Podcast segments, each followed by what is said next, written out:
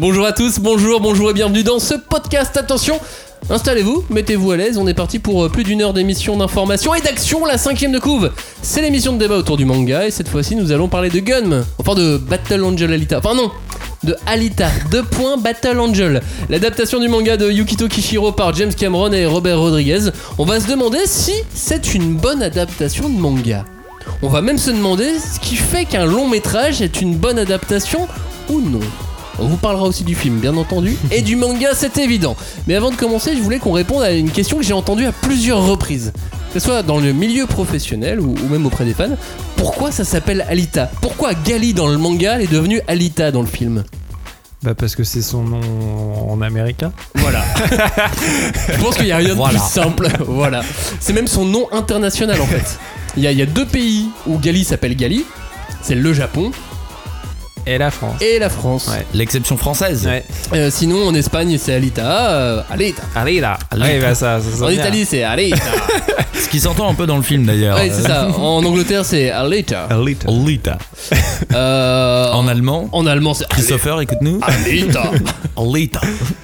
Euh, bref, voilà, Alita, c'est juste le nom, euh, le, c'est- nom de Gali c'est- dans le monde C'est entier. rigolo parce qu'on en avait parlé hors antenne. euh, Il y a un passage dans Gun vers la fin du manga où, où Gali Oui, est propulsée dans un rêve que Dans Nova, l'Ouroboros. que Nova lui crée, voilà, l'Ouroboros, et où elle vit une autre réalité où, euh, où Nova est un gentil et, euh, et où elle est recueillie par Ido et il l'appelle Alita.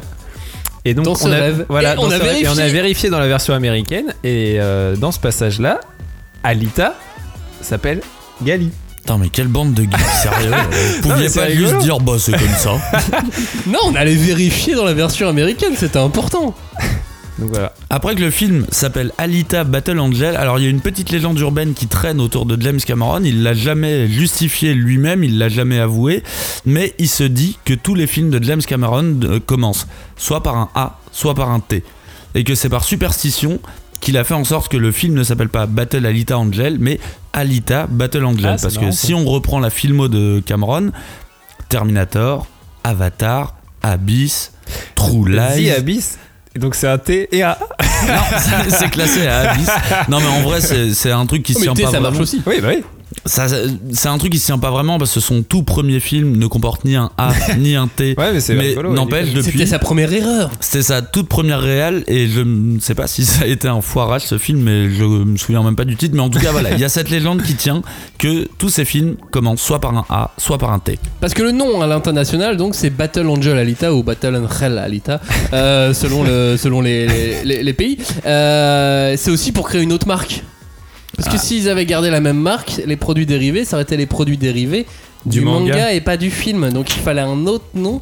Et là, tu fais. euh, Comme tu pour fais les Schtroumpfs, tu vois. aux autres. euh, C'est ça. C'est comme les, d'autres les- produits dérivés des Schtroumpfs, c'est des produits dérivés Schtroumpf the Movie. pas Ah des oui, produits dérivés des. Schtroumpfs, tu vois ce que je veux dire? Ouais. T'as repris la marque, mais t'en as fait autre chose. T'en as fait une autre marque. Ouais. Et là, tu peux faire d'autres En même adaptations. temps, les produits dérivés de Schtroumpf the Movie, si on peut faire oublier que c'est rapport au Schtroumpf de Peyo. c'était pas euh, ouf de rappeler. euh, Bon, on va parler de plan d'adaptation, vous inquiétez pas. Alors, Alita Battle Angel, est-ce que c'est l'adaptation rêvée pour Gun C'est parti. On ne pousse pas, s'il vous plaît. On ne pousse pas, c'est inutile. Le public n'est pas autorisé à assister aux épreuves éliminatoires. Moi, je crois que je pourrais être un très bon ninja. À quoi vous jouez L'heure est grave, c'est pas le moment de faire les guignols Mais on n'a rien d'autre à faire, on peut pas sortir. On va leur faire notre attaque secrète, l'attaque de la Tour Eiffel, ils vont rien comprendre. Et il faudra aussi parler des dessins animés, notamment des dessins animés japonais qui sont exécrables, quoi, qui sont terribles.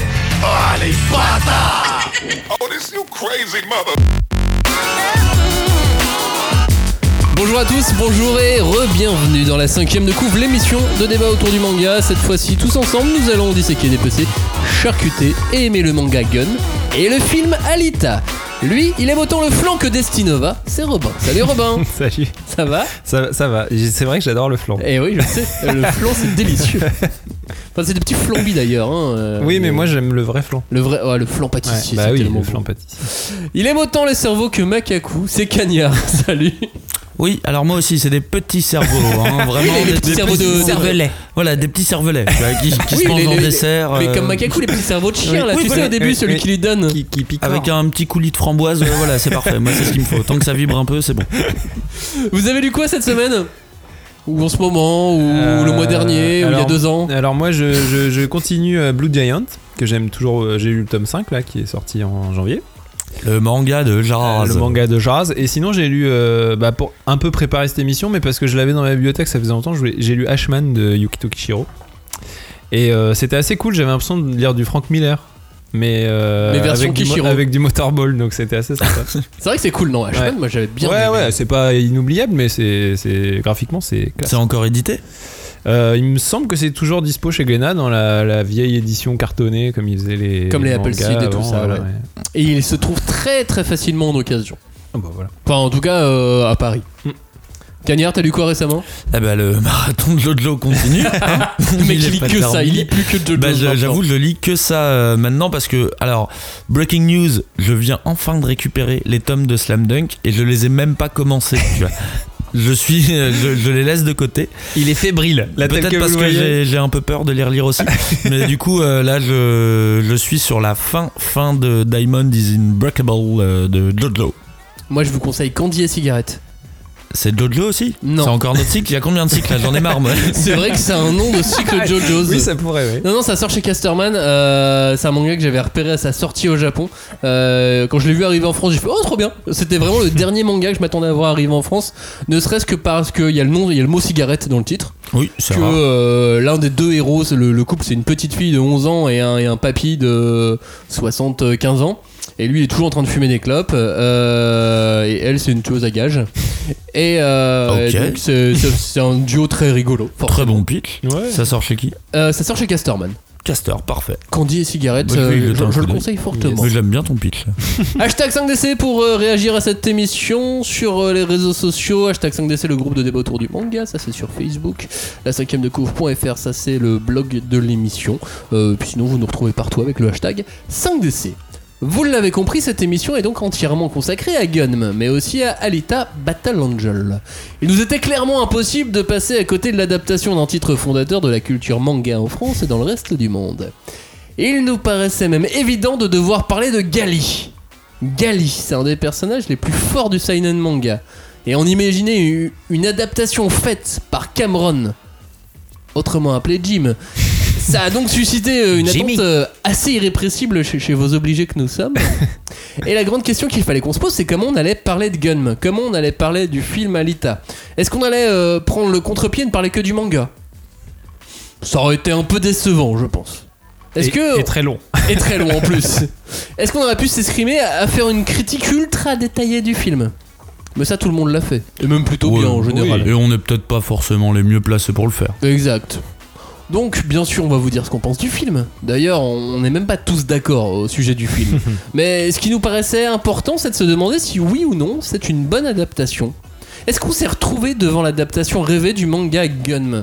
Ça, c'est la vraie question de cette émission et l'objet de notre grand débat. Ainsi, au sommaire de l'émission, on commence par vous faire un petit historique sur la jeunesse du film annoncé depuis presque 20 ans déjà. On parlera adaptation BD, on parlera du film, on opposera le manga et le film, puis surtout à la fin, on vous dira de lire le manga. Voilà, c'est la conclusion de l'émission, spoiler alert. Alerte spoil.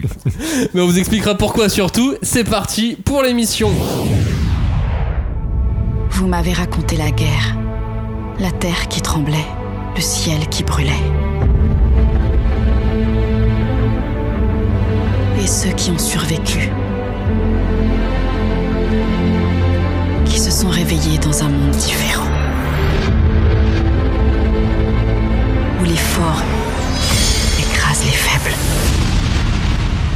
Mais ça ne doit pas être comme ça. Et je vous propose donc de commencer par euh, parler un petit peu de la jeunesse, de l'historique du film. Comment, euh, comment James Cameron euh, est tombé, par exemple, sur, euh, sur Alita? Comment il s'est retrouvé à faire ça, Bah, par exemple? euh, on a eu la chance d'assister à l'avant-première euh, du film euh, sur Paris où il y avait Robert Rodriguez, John Lando euh, et l'actrice euh, Rosa Salazar et, Exact. Christophe Waltz. Et Christopher Valls.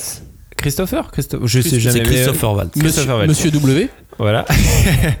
et, euh, et donc, euh, ils nous ont. euh, Rodriguez et John Lando nous ont rappelé comment Cameron avait mis la main sur le manga. Et apparemment, c'est Guillermo del Toro, célèbre réalisateur, qui lui avait fait découvrir parce qu'il est fan de manga et euh, il lui avait fait il avait Il en a déjà pompé il- plusieurs voilà. fois, Oui, des taureaux, donc du coup, Et il il avait lu vas-y. il, il avait lu Gun mais il, s'était dit ouais il avait montré à James Cameron en disant ouais c'est carrément les, les sujets qui t'intéressent et tout donc il lui avait fait lire quoi Et du coup, James Cameron s'est dit, mais génial, ah, j'ai pas encore les droits, je vais faire Dark Angel, c'est une série, c'est quasiment comme Gun, mais euh, version euh, américaine. Et je vais la lâcher au bout de deux épisodes aussi. parce que ça me saoule en fait de faire une série, parce que ça commence pas par un A. oui Ah, c'est bah, vrai, ça. Alors, d- Déjà, Del Toro, il a été attaché au projet aussi avant euh, Cameron. C'est pour ça qu'il en a parlé à Cameron, c'est que Del Toro était attaché à ça. Mais bizarrement, quand on parle de, euh, de la série Dark Angel, il y voit pas spécialement de, de, de lien, Cameron. Pourtant, euh, Dark Angel s'est fait au moment où il a acheté les droits. Mais Au je pense que c'est de l'imagerie inconsciente, tu vois, parce que Et quand tu vois Jessica Alba il, dans ce il film, pas. il y a un truc, il y a un truc de Gali, qui te fait clairement. penser à Gali ouais. Mais c'est mais Moi, je sais pas, je détestais cette série. donc, très euh, librement adapté quoi. C'est juste Mhm. très librement adapté, euh, mais le, le monde, le- l'univers, la décharge, elle est limite plus proche dans, euh, dans Dark Angel que, que, que dans le film Alita. mais c'est pas le seul euh, Del Toro à avoir repéré ce manga, puisqu'un certain Jean-Pierre Dionnet, un des co- cofondateurs de Metal Hurlant avec Moebius euh, Philippe Drouillet etc et il devait acheter les droits en 1999 avec euh, Kirk Wong qui était prévu à la réalisation. Kirk Wong c'était le réalisateur de Crime Story. Il a pas fait vraiment beaucoup de films, beaucoup d'autres choses euh, après. Mais voilà, il a, il a raconté plus tard que son offre était trop inférieure à celle de James Cameron. Ouais, et Cameron, du coup, bah lui, il s'est, il s'est emparé du manga qu'il a découvert et il en a écrit un scénario. Et euh, bah, comme on sait, James, Cameron, comment il fonctionne, c'est-à-dire que James Cameron, en général, quand il est dans un truc, il est à fond dans un truc. Donc, du coup, quand il, lui, récupère un manga comme Gun, il en écrit un scénario, mais pas comme tout le monde, il en écrit un scénario qui fait 300 pages, 300 pages, c'est avec énorme. énormément de notes, énormément de, de- de notes d'intention, etc. Sachant qu'en en cinéma, en télé, en tout ça, on dit une page égale une minute. Voilà. Donc, ça faisait un film un petit peu long. Oui, euh, légèrement, le- le- légèrement long. Et puis ils ont annoncé la pré-prod du film en 2003. En 2003, il y avait déjà des, euh, des études, des recherches, des Il y a eu- recherches il y a eu graphiques, beaucoup de recherches graphiques ouais. à ce moment-là. 2003, c'est. Non, mais c'était il y a, il y a 16 Il y a ans, quoi. si longtemps. C'est ouf. Ah ouais, c'est ça, 2003. Je trouve ça, je trouve ça ouf. Et puis, au bout d'un moment, il a, il a transmis le bébé à Rodriguez. Alors, pourquoi il a transmis le bébé à Rodriguez? Bah, parce que Avatar. Voilà. Mais qu'est-ce que c'est Avatar? Mais qu'est-ce que c'est Avatar? Euh, C'est comme les Schtroumpfs, mais c'est une libre adaptation. Euh, James Cameron avait dit à l'époque Je vois l'impact qu'une franchise comme Avatar peut avoir sur un public mondial, en termes de prise de conscience, de notre relation à la nature, à travers un contexte de divertissement. Et en fin de compte, je pense qu'il y a bien. Il, y a plus de bien à faire avec Avatar qu'avec Battle Angel. Battle Angel, c'est juste une histoire géniale, une kick-ass story dans le texte. Il faudrait euh, l'arracher de mes doigts froids et morts pour la faire, mais d'un autre côté, je veux pas non plus l'emporter dans ma tombe. Donc il l'a donné, euh, il l'a donné à Rodriguez. Bon, il l'a il gardé quand même. hein. il a- bah, Il l'a gardé pendant Il un gardé un moment. petit euh, moment. Il l'a gardé. tu sais, dans la euh, déclaration, il faudrait, Ouais, il faudrait arracher Battle Angel de mes doigts froids et morts. Quoi. Et la, la transmission avec Rodriguez, elle s'est fait comme ça parce qu'ils se connaissent depuis. euh, c'est des, des amis de longue date, euh, Robert Rodriguez et Cameron. Et euh, quand euh, Cameron a parlé à Rodriguez de ce manga-là, Rodriguez a juste entendu le pitch et a dit Ok, je veux pas lire le manga, je veux voir ce que tu vas faire de cette histoire absolument. Donc il a rien lu. Des années après, il a reparlé à Cameron, genre bah alors euh, Gun, on en est où? Et euh, Cameron lui a dit cette phrase que je trouve mais dramatique. Bah en fait, euh, de, je crois que jusqu'à la fin de ma vie, je vais réaliser Avatar. Et là, euh, Rodriguez a fait vraiment euh, son hard fan en mode genre mais je veux voir cette histoire, je veux voir Cameron faire cette histoire. Donc laisse-moi la faire. euh, il l'a même pas demandé, c'est Cameron qui lui a dit écoute si tu veux la faire. Bah vas-y, fais-la. Et c'est à ce moment-là que euh, bah, Rodriguez, en fait, il a bossé gratuitement sur le scénario pendant quelque chose comme un an. Il a bossé sur le scénario gratos. Il l'a reformulé histoire de bah, le rétrécir parce que c'était Oui. les 300 pages. Oui, Euh, et finalement, c'est même pas lui qui est crédité en tant que scénariste. Une autre, la, la scénariste de Cameron, euh, enfin la scénariste attitrée de Cameron, est, euh, qui est est là repassée. depuis le début, euh, j'ai plus ouais. son nom. euh, non, j'ai plus son nom. Je vais pas essayer de le chercher, mais euh, j'ai plus son nom. Et mais je crois que c'est pour ça qu'ils en parlent pas trop parce que bah, Rodriguez a bossé pendant un an sur ce scénar sans euh, sans être payé ni rien. Mais c'est son choix, ça va, il a les moyens. Ouais, mais tu sais au niveau des de syndicats des syndicats des auteurs Ouais, et je tout, sais je crois c'est que c'est un peu galère. Du coup, ils l'ont dit en début de, de, de présentation et après ils l'ont ils ont arrêté de le dire que Rodriguez avait bossé dessus. Robin vous a expliqué que euh, effectivement on on a vu euh, l'avant-première euh, française euh, avec la présence de, de Robert Rodriguez, de John Lando, des acteurs. enfin, on, pas tout le monde, hein. Alors Robin et moi effectivement. euh, Quelques privilégiés. et euh, moi au mois de décembre, j'avais vu, euh, j'avais vu 20 minutes de scène du film de manière désordonnée, avec encore la présence de John Lando et de Robert Rodriguez. Et, et à ce moment-là, Robert, euh, Robert, hein, parce que euh, je l'ai vu deux fois déjà maintenant, euh, nous Alors avait que moi, expliqué zéro encore. mais- nous avait expliqué que euh, bah, c- son choix, c'était ce qu'il avait vu plusieurs versions du scénario euh, de, de Cameron. Il, Cameron, on a fait une dizaine de versions, il a essayé de le raccourcir Mhm. lui-même. Et euh, ce qui a fait pencher Cameron vers Rodriguez, c'est aussi que euh, Robert Rodriguez lui a dit Non, moi je veux repartir de ta première version. Ouais. De tes 300 premières pages. Je veux Parce qu'il lui avait rebosser à partir de ça. au départ, tout début. quoi, au tout voilà. début. Et ça, bah forcément, ça aussi lui prendre du temps. euh. Ouais, mais je trouve que ça donne un affect particulier au truc, c'est qu'on est vraiment d'un fan à un autre euh, qui dit mais en fait moi je veux voir ton film, tu vois, je veux voir ton histoire que tu veux raconter, et c'est ce qui donne un petit peu le résultat aussi qu'on a dans le film, quoi. Pourquoi ça a pris euh, autant de temps aussi L'autre euh, l'autre grosse raison du, du- de 2000 à 2019, Putain, 20 ans. euh, bah, c'est la technologie. Ouais. À l'époque, et depuis le début, il fait très vite, il a dit, très vite dans des interviews, il racontait qu'il attendait que la technologie soit au point pour faire Gun.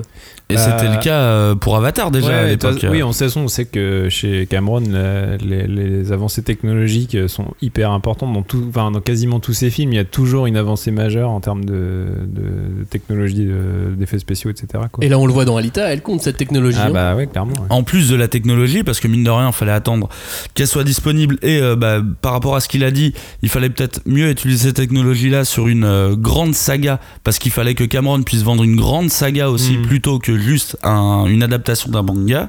Une fois que la technologie est arrivée, Cameron n'était toujours pas euh, décidé sur le scénario. Il pensait qu'il était toujours pas suffisant. Du coup, mine de rien, l'arrivée de Rodriguez a fait pencher la balance dans le sens où il a réussi à condenser ce que euh, ce que ce qu'avait Cameron à l'idée au départ pour en faire euh, pour en faire un scénario crédible.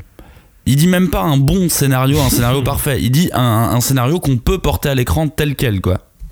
Et euh, moi, ce qui m'a un petit peu choqué, entre guillemets, c'est que euh, sur l'Europe, sur les États-Unis, j'ai pas vu non plus beaucoup. James Cameron a très peu défendu le film. Il l'a défendu en Asie, Il l'a défendu en amont? il l'a défendu en, très en amont, très en Asie. C'était où ça en amont? Bah, en amont, c'est le problème de Cameron et aussi. euh. Très peu, très peu en Europe et aux États-Unis. Le truc, c'est que tu vois, Cameron, il a défendu les suites de Terminator en amont aussi euh, quand elles sont sorties. et puis maintenant, il dit, euh, bah en fait, c'était de la merde. Ok, désolé. euh. Je, je vous en refais un, vous inquiétez pas. mais non, mais c'est c'est ça qui est compliqué avec Cameron. Tu vois, t'es là, genre, ok, le dernier Terminator, techniquement, il l'avait survalidé. Finalement, Moi, j'ai une autre, une autre théorie aussi sur pourquoi maintenant, pourquoi ce film est arrivé là en 2019. Euh, il aurait dû arriver en 2018 en fait. hein, il aurait déjà oui, dû il a arriver en- été légèrement décalé. Mais pourquoi maintenant En fait, j'ai calculé 20 ans. 20 ans, c'est bien ce qu'on mettrait sur un contrat d'option pour acheter des droits. Genre, je vous achète Ouais. les droits pour Ouais. 10 ans renouvelables une fois. Mais euh, aux États-Unis, enfin après, moi je connais pas les. Ouais, peut-être pas. Ouais, je connais pas. Mais je sais pas, c'est euh, une théorie, Oui, non, tu vois. Je me dis juste que l'option pour acheter les droits, au bout d'un moment, elle devait s'arrêter. T'as un contrat, ça a une fin et que 20 ans, ça ressemble à une, à une fin logique pour, euh, pour mettre fin à un contrat. et ça que- fait un contron. Ouais, Ouais, après, voilà. un après, Et qu'il fallait bien se dépêcher après, de le faire, quoi. Une option, ça se prolonge. euh, Ouais, peut-être que d'autres, euh, peut-être hein. que il y avait Sony qui était en secret Ouais. derrière en train d'essayer de le racheter. je sais Ouais. pas. Ouais, et puis vu que les adaptations manga commencent. C'est c'est vrai. Tu vois, Peut-être que Keanu Reeves c'était dans un coin, tu vois. Ouais, c'est possible. Moi, je- j'avoue, j'y crois pas trop parce que quand t'es Cameron, t'as quand même un Oui. petit peu d'argent. Non, mais bien sûr, mais Donc s'il fallait que juste re-signer l'option, il aurait quand, je vois la, qualité des effets spéciaux, je me dis que euh, dans un an, CFX ils seront encore meilleurs. Ah bah ils seront euh, d'autant plus aboutis, oui. Et Mais donc pourquoi pas attendre une année de plus, tu vois? Après, au bout d'un moment, euh, on n'était plus à un an près. De ce qu'ils disent, le scénario était prêt, la technologie était prête. Bah fallait Ouais. y aller. Ok. C'est peut-être un coup d'essai de technologie pour Avatar plus tard, on ne sait pas. Bah, je me pose aussi cette question. Ouais, peut-être. Bah euh, c'est ce qu'il s'est un petit peu dit et il s'est même dit l'inverse, c'est que pendant euh, vu que du coup c'est les équipes d'Avatar qui ont bossé, sur- c'est les équipes de Cameron qui ont Ouais. bossé sur Alita.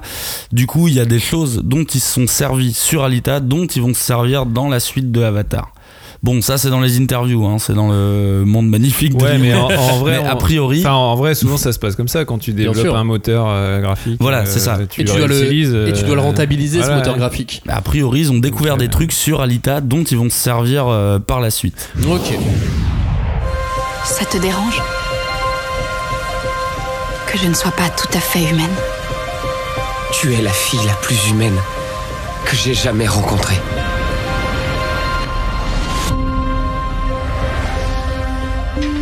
Je t'avais demandé de rentrer avant qu'il fasse nuit. J'ai pas vu le temps passer. Alita, il faut que tu sois responsable. Tu es quelqu'un d'unique. Et toi Tu n'es pas une fille comme les autres. Quoi, y a un problème Tu te souviens pas De quoi tu parles Ido t'a trouvé dans la décharge. Donc t'as dû tomber de là-haut. C'est que je vaux pas grand chose alors. Ça, c'est ce qu'ils veulent te faire croire. Bon alors, est-ce que Battle Angel, Alita Battle Angel, je vais y arriver à le faire dans le bon sens, est-ce que c'est une bonne adaptation? À quoi vous vous attendiez quand vous êtes allé au cinéma euh, voir le film? Robin Tu t'attendais à quoi toi? Bah, moi j'avais vu euh, quelques images de teasing, euh, notamment le premier trailer, celui qui avait lancé la, la polémique des yeux. C'était Je sais pas si vous vous souvenez. Oh là là, oh là là, oh là là. Les quelques images où En on, fait, il y avait plein de problèmes dans ce on- trailer qui n'étaient pas Ouais, finalement ouais, que les yeux. Où on voyait effectivement ces fameux yeux très grands. Et euh, enfin, c'était surtout ça qui avait choqué la communauté, euh, visiblement. Et euh, mais moi, en fait, malgré tout, j'étais quand même hyper hypé parce que bah, j'avais déjà. on a Dab Gun, qui est un de mes mangas préférés. On a James Cameron en producteur, qui est un mec que j'adore. Et Robert Rodriguez, pareil. Donc en fait, la- l'association des trois, ça me faisait un peu rêver. Et puis en fait, même les images, je trouvais que en termes d'effets, elles étaient assez, comment dire, enfin, elles donnaient vraiment envie. Et il y avait juste un tout, toute petite réserve que j'avais, c'était sur le côté trop propre que j'avais de l'image en général de la décharge et de et de la ville et de Iron City. Mais sinon, euh, non, j'étais bien, bien hypé quoi. Cagnard, tu t'attendais à quoi toi? Bah, moi, j'avais pas voulu regarder la, la toute première bande-annonce, en partie parce qu'il y avait eu plein de critiques et compagnie. Du coup, je me suis dit, bah non, j'ai pas envie de voir ça. Et euh, j'ai vu la deuxième bande-annonce, j'ai été hypé euh, de suite. Et euh, en Vraiment fait, mieux la deuxième bande-annonce. hein. bah, pour moi, c'est la première, du coup, que j'ai vu. Et vraiment, j'ai été hypé de suite. Et euh, enfin, James Cameron, c'est vraiment un réalisateur que j'adore. Je trouve qu'il réalise trop peu, mais on sait aussi pourquoi il réalise Oui. trop peu. Et c'est peut-être pour ça que tu l'adores aussi. C'est aussi pour ça, je pense, c'est que le, mec choisit ses projets. Du coup, je me suis dit, j'avoue que le choix de Rodriguez m'a pas paru évident. Et pourtant, c'est un réel que j'adore. Hein, mais ça, en fait, pour moi, il fallait que ça soit Cameron qui le fasse. Mhm. Donc, je me suis dit, bah écoute, ça va être un film produit par Cameron. Réalisé par Rodriguez, bah ça va être une récré en attendant le prochain Cameron quoi. Moi j'attendais que ça, une récré et euh, j'avoue que j'attendais pas une adaptation. J'aime tellement fort le manga gun que enfin je- tu sais j'ai un peu tiré une croix sur les adaptations et euh, j'attendais juste le prochain film de Cameron. Moi j'avais vu des. Bon, le premier trailer, je vais trouver ça improbable. L'animation était très belle, mais il y avait plein, plein de problèmes sur ce premier trailer. Euh, ils ont changé tellement de choses depuis ce premier Mhm. trailer en termes d'image. Effectivement, il y, avait de quoi, euh, il y avait de quoi râler. J'avais vu des images en avant, en amont, ce que, ce que, ce que je vous avais dit un petit peu, un petit peu plus tôt. J'avais vu ouais, euh, 15, 20, 30 minutes du film, de manière désordonnée. Donc déjà, j'avais j'avais vu des, des vraies, des vraies Des scènes vraies du images. film entière. Donc, je m'attendais à trois possibilités. Je m'attendais soit à une espèce de blockbuster façon Avengers. Tu un vrai bon blockbuster à l'américaine. euh, voilà, soit. Je m'attendais sinon à un film de SF un peu sombre. Peut-être un peu violent, mais pas trop. Ou je m'attendais à un film cool, avec une grosse touche de Rodriguez. Je m'attendais vraiment à un truc comme ça. Ouais, t'as fait la Suisse quoi, les, les trois possibilités. Ouais, et, euh, mais euh, sauf que j'ai eu aucune des trois au final. Hein, mais euh, mais T'es voilà. devenu le Luxembourg. C'est ça. mais je, euh, je- je m'attendais vraiment, ouais. je- je- Et alors le choix des images qu'ils avaient montré, c'était c'était C'est- quoi? C'était quelle scène? C'était des belles scènes. C'était euh, la, la première scène euh, de training rollerball. Ouais. Euh, Oui, avec le- dans le skatepark là. Ouais, dans le skatepark. Euh, C'était euh, le bisou Hugo et, euh, et, et Gali et Alita. Alita. Euh. Hugo et Alita, pardon. Euh, ouais, il faut, faut s'y faire sur, les- sur les noms. ouais. Euh, Il y avait ça. euh, Il y avait ça, la scène où elle se réveille dans le lit. Hmm. De- où elle se regarde devant le miroir. Elle est belle Euh, celle-là. Bon, oui. Ils a- donc ils ont pas fait péter les plus grosses scènes directes non plus quoi. Et il y avait une scène de rollerball euh, qui claquait. Donc ils ont quand même fait péter. les scènes. Mais tu vois typiquement la scène quand ils s'entraînent au rollerball, je trouve pas que c'est une scène impressionnante, tu vois. Non, et quand je l'ai vu, j'ai fait Qu'est-ce que c'est que ce Ouais, non, j'avoue, là je peux me poser la question aussi Ouais. dans ce cas. Ah, c'est un teenage movie en fait. Non, En fait, j'avais- j'avais donc d'autres d'autres collègues journalistes qui, qui sortaient et qui se disaient Oh, ça a l'air génial, waouh, waouh Sérieux? Ouais. Sur cette scène? Bah, surtout sur ces 20 Ouais, minutes. Oui, d'accord. Et moi, j'étais là, je disais qu'est-ce que ça va être? Est-ce que ça va être un film de 4 heures? Je, tu sais, Ah oui, en fait, ouais.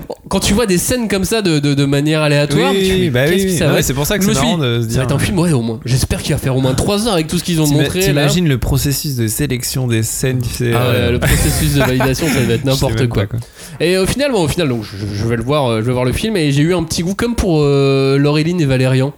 Moi je l'ai pas vu. euh, J'ai pas vu plus. C'est-à-dire que c'est une impression de d'inachevé d'avoir vu qu'une partie de l'adaptation. Tu sais qu'on qu'on ait- qu'on essaie de me mettre dans un univers sans tout m'expliquer, mais qu'on me dira t'inquiète un jour on t'expliquera. suis. Vas-y, vas-y, fonce. J'ai Ouais. eu ce, ce petit goût d'inachevé Bah, comme moi, ça à la fin du question que je me suis posée à la fin du film. Du coup, je, je suis pas forcément en mesure d'y répondre parce que c'est, je me disais, quelqu'un qui ne connaît pas le manga, est-ce qu'il comprend tout et est-ce qu'il est en mesure de bien, bah, de bien, De bien envisager euh, l'univers? Et c'est une question que je me suis posée. Et comme j'ai lu le manga, bah, je- j'arrive pas à me mettre à la place de quelqu'un qui l'a pas lu, tu vois. Mais Bah, euh, quelques détails, euh, quelques détails. Je pense que les, les gens qui n'ont pas lu le manga ont pas repéré Jashugan par exemple. Ouais. euh, qu'on Oui, voit voilà. sur ouais, une oui, alors que pour nous, c'est un perso occulte, quoi. Donc c'est sûr que. oh, oui. Destinova à la fin, tu Ouais, vois, je, pense qu'on comprend pas non plus Oui. quand on connaît pas le manga. Enfin voilà, c'est plein de détails. Mais je pense, effectivement. je pense qu'il y a, il y a de ça. hein. C'est en partie, euh, comme tu dis, euh, du, du, du blockbuster super héroïque, tu vois, euh, comme euh, il peut être très frontal. Et en même temps, malheureusement, pour le public qu'on est, bah, le manga a comblé les trous. Oui. Aussi, Oui, bah euh, oui, ça. potentiel de, de, de ce qu'on connaissait pas, quoi. Est-ce que pour toi c'est une bonne adaptation alors? Moi, j'ai trouvé que c'était une très bonne adaptation. Euh, en fait, j'avais euh, j'avais une seule peur qui était un peu euh, le niveau de gore. Et euh, je trouve que euh, bah, sans avoir euh, versé dans le, dans le gore, vu que ça reste un film qui est PG-13, mine de rien, je trouve qu'ils ont réussi à aller assez loin dans l'esprit noir d'un PG-13. Je trouve qu'il y a très peu de blockbusters à l'heure actuelle qui se permettent d'aller aussi loin et aussi loin fidèlement au manga. Et c'était le truc qui me faisait un petit peu peur quand même. Ouais, alors que pour moi ils sont, ça manquait de fidélité et c'était pas assez loin. PG-13. Et pour moi c'était, je pense que c'est limite plus une erreur de l'avoir fait. Tu vois, un Deadpool a fait, a faire mille fois plus d'entrées que, euh, que Alita le- en, en fera quoi. Ben justement, ce qui est euh, marrant dans les discussions entre Cameron et Rodriguez, c'est que euh, alors Cameron, c'est vrai que quand je pense à Cameron, je pense pas à un réalisateur gore de base, tu vois. Non. Alors que en fait, Terminator et Ah bah Terminator oui, 2, il y a- tu vois. il y, a toujours des éléments. Et ils, euh, ils en parlent, euh, ils en parlent d'eux à l'époque d'Avatar. Du coup, euh, Rodriguez squattait beaucoup les plateaux parce qu'il préparait déjà Sin City. Et euh, en fait, pour Cameron, Avatar, ça devait être un film gore et il ne voyait pas comment ça pouvait ne pas être un film de gore. Et c'est Rodriguez qui lui a expliqué comment, si on décalait un petit peu l'angle de caméra et qu'on mettait pas. T'imagines, c'est Rodriguez, le, le roi du, du, du Oui, sang qui est versé en enfer, quoi. Ouais. Qui lui a expliqué en fait que si on changeait un peu l'axe de caméra, eh ben, on n'avait pas besoin de montrer du gore et à ce moment-là, on restait sur du PG-13. Avatar. Je Mais me suis jamais posé la question si Oui, Avatar devait être un film gore, gore, ouais, tu oui. vois.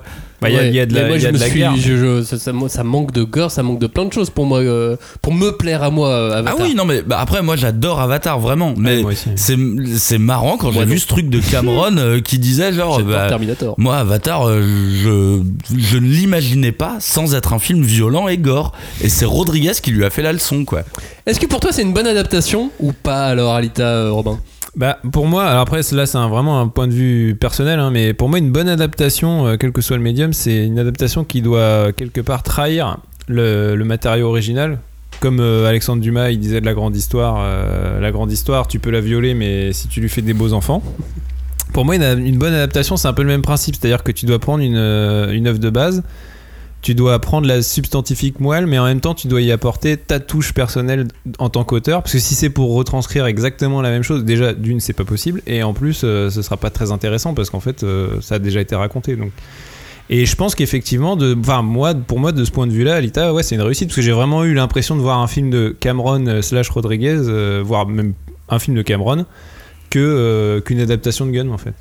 Ouais, non mais je, je, je te rejoins, je te rejoins, mais euh, d'un- certain point de vue, de mon point de vue, pas d'un certain point de vue, de, de mon point de vue, De ton Qui est certain un point de certain vue. point de vue. qui est un certain point de vue, c'est- vrai. Euh, bah, il a, il l'a soit trop trahi, soit pas assez. Ouais. Je, je- tu vois je- Oui, le, bah le après, c'est un curseur, curseur, euh, hein, c'est sûr, Le mais- curseur est pas bon. Si on prend deux minutes pour réfléchir à d'autres adaptations de, de bandes dessinées, est-ce que euh, est-ce qu'il y en a eu des meilleures que celle-ci, par exemple Sin City, pour reprendre Robert Rodriguez. Est-ce que Sin City est pas En une fait, meilleure alors, adaptation Pour, pour moi, pour de moi Sin? City, c'est un cas particulier parce que c'est c'est un, c'est un film que j'adore. Mais je suis pas sûr que ce soit une bonne adaptation parce qu'en fait, le comics en lui-même, c'est limite un film euh, Oui, mais en, page, quoi, tu vois. On dit du manga et Robert Rodriguez a dit du manga, c'est génial, c'est un médium qui est limite un storyboard. Alors la différence dans le cas de Sin City, c'est que Il a euh, repris vraiment. il a euh, repris plan par plan et Frank Miller fait partie de Oui, voilà, l'équipe de prod et en plus ils sont trois parce qu'il y a aussi Tarantino qui s'est rajouté Ouais. pour faire une séquence dans le film. Du coup, en vrai, ils ont fait un vrai plan par plan de, euh, de Sin City. Donc euh, il a fait son faiseur, hein, Rodriguez, sur, Ouais. euh, sur En fait, Sin limite City. Sin City, c'est Sin City et le storyboard du film Sin City, quoi. C'est. Et du coup, est-ce qu'on peut dire que c'est une bonne adaptation Bah, ou pas? Parce que comme on trouve que c'est un bon film, Moi j'adore envie. j'adore Sin City 1, je déteste Sin City Oui, 2. par contre, oui, non, le 2, non, c'est pas Oui, mais juste le 1. hein, je- Mais euh, moi, le ça 1, aurait été ouais, loin. non, le Non, 1, mais j'ai adoré. Ça prouve que c'est dit, tu vois, Ouais. c'est genre. Et en euh, plus, il le a 1, du- le, Ah, 1, le moi, je curseur, l'ai- hein. le 1, moi je l'ai vu avant de connaître le comics en fait. Comme beaucoup de gens, je pense, euh, ont vu le film Sin City avant de connaître, de savoir que c'était un comics de, de Frank, Frank Miller. Miller. Et, euh, et, euh, du coup, enfin pour ça c'est génial parce que du coup ça m'a permis de découvrir le comics. Si on revient en France, si on prend Largo Winch, Bah, le film, bonne ou mauvaise adaptation J'ai vu le film avant de lire la BD. Bah, j'aime ni la BD ni le film. Donc, euh, Je trouvais que c'était un film cool pour du cinéma français. Tu vois. Ça faisait genre très longtemps que j'avais pas vu un film d'action français à l'époque.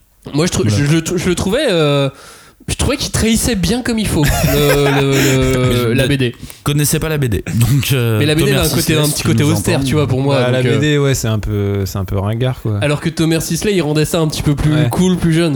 Mais je pense que certains, effectivement, n'ont pas aimé. Puis euh, adapter les autres, Thomas Sisley, c'est un peu son truc. Enfin, lui, il plagie plutôt. mais, Oh, oh, oh, oh. Fais une dédicace à Thomas. Old Boy, bonne ou mauvaise adaptation?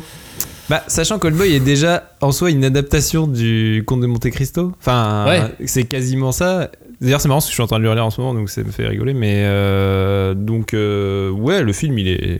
Les deux? Les deux, en fait.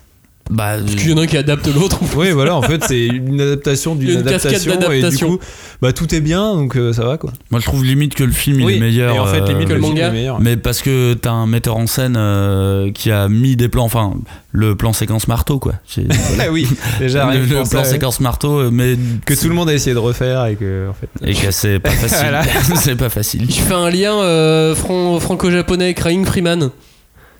Découvert le film avant. Ouais, moi aussi, ouais. Ah Et- là là, vous aviez pas lu le manga Marc à l'époque. Mais attends, mec, Bah, j'ai regardé, attends. j'ai regardé le film, j'étais au collège. Bah oui, moi J'avais pas accès au manga Crying Freeman. J'ai vu ce film, c'est euh, Christopher Gans.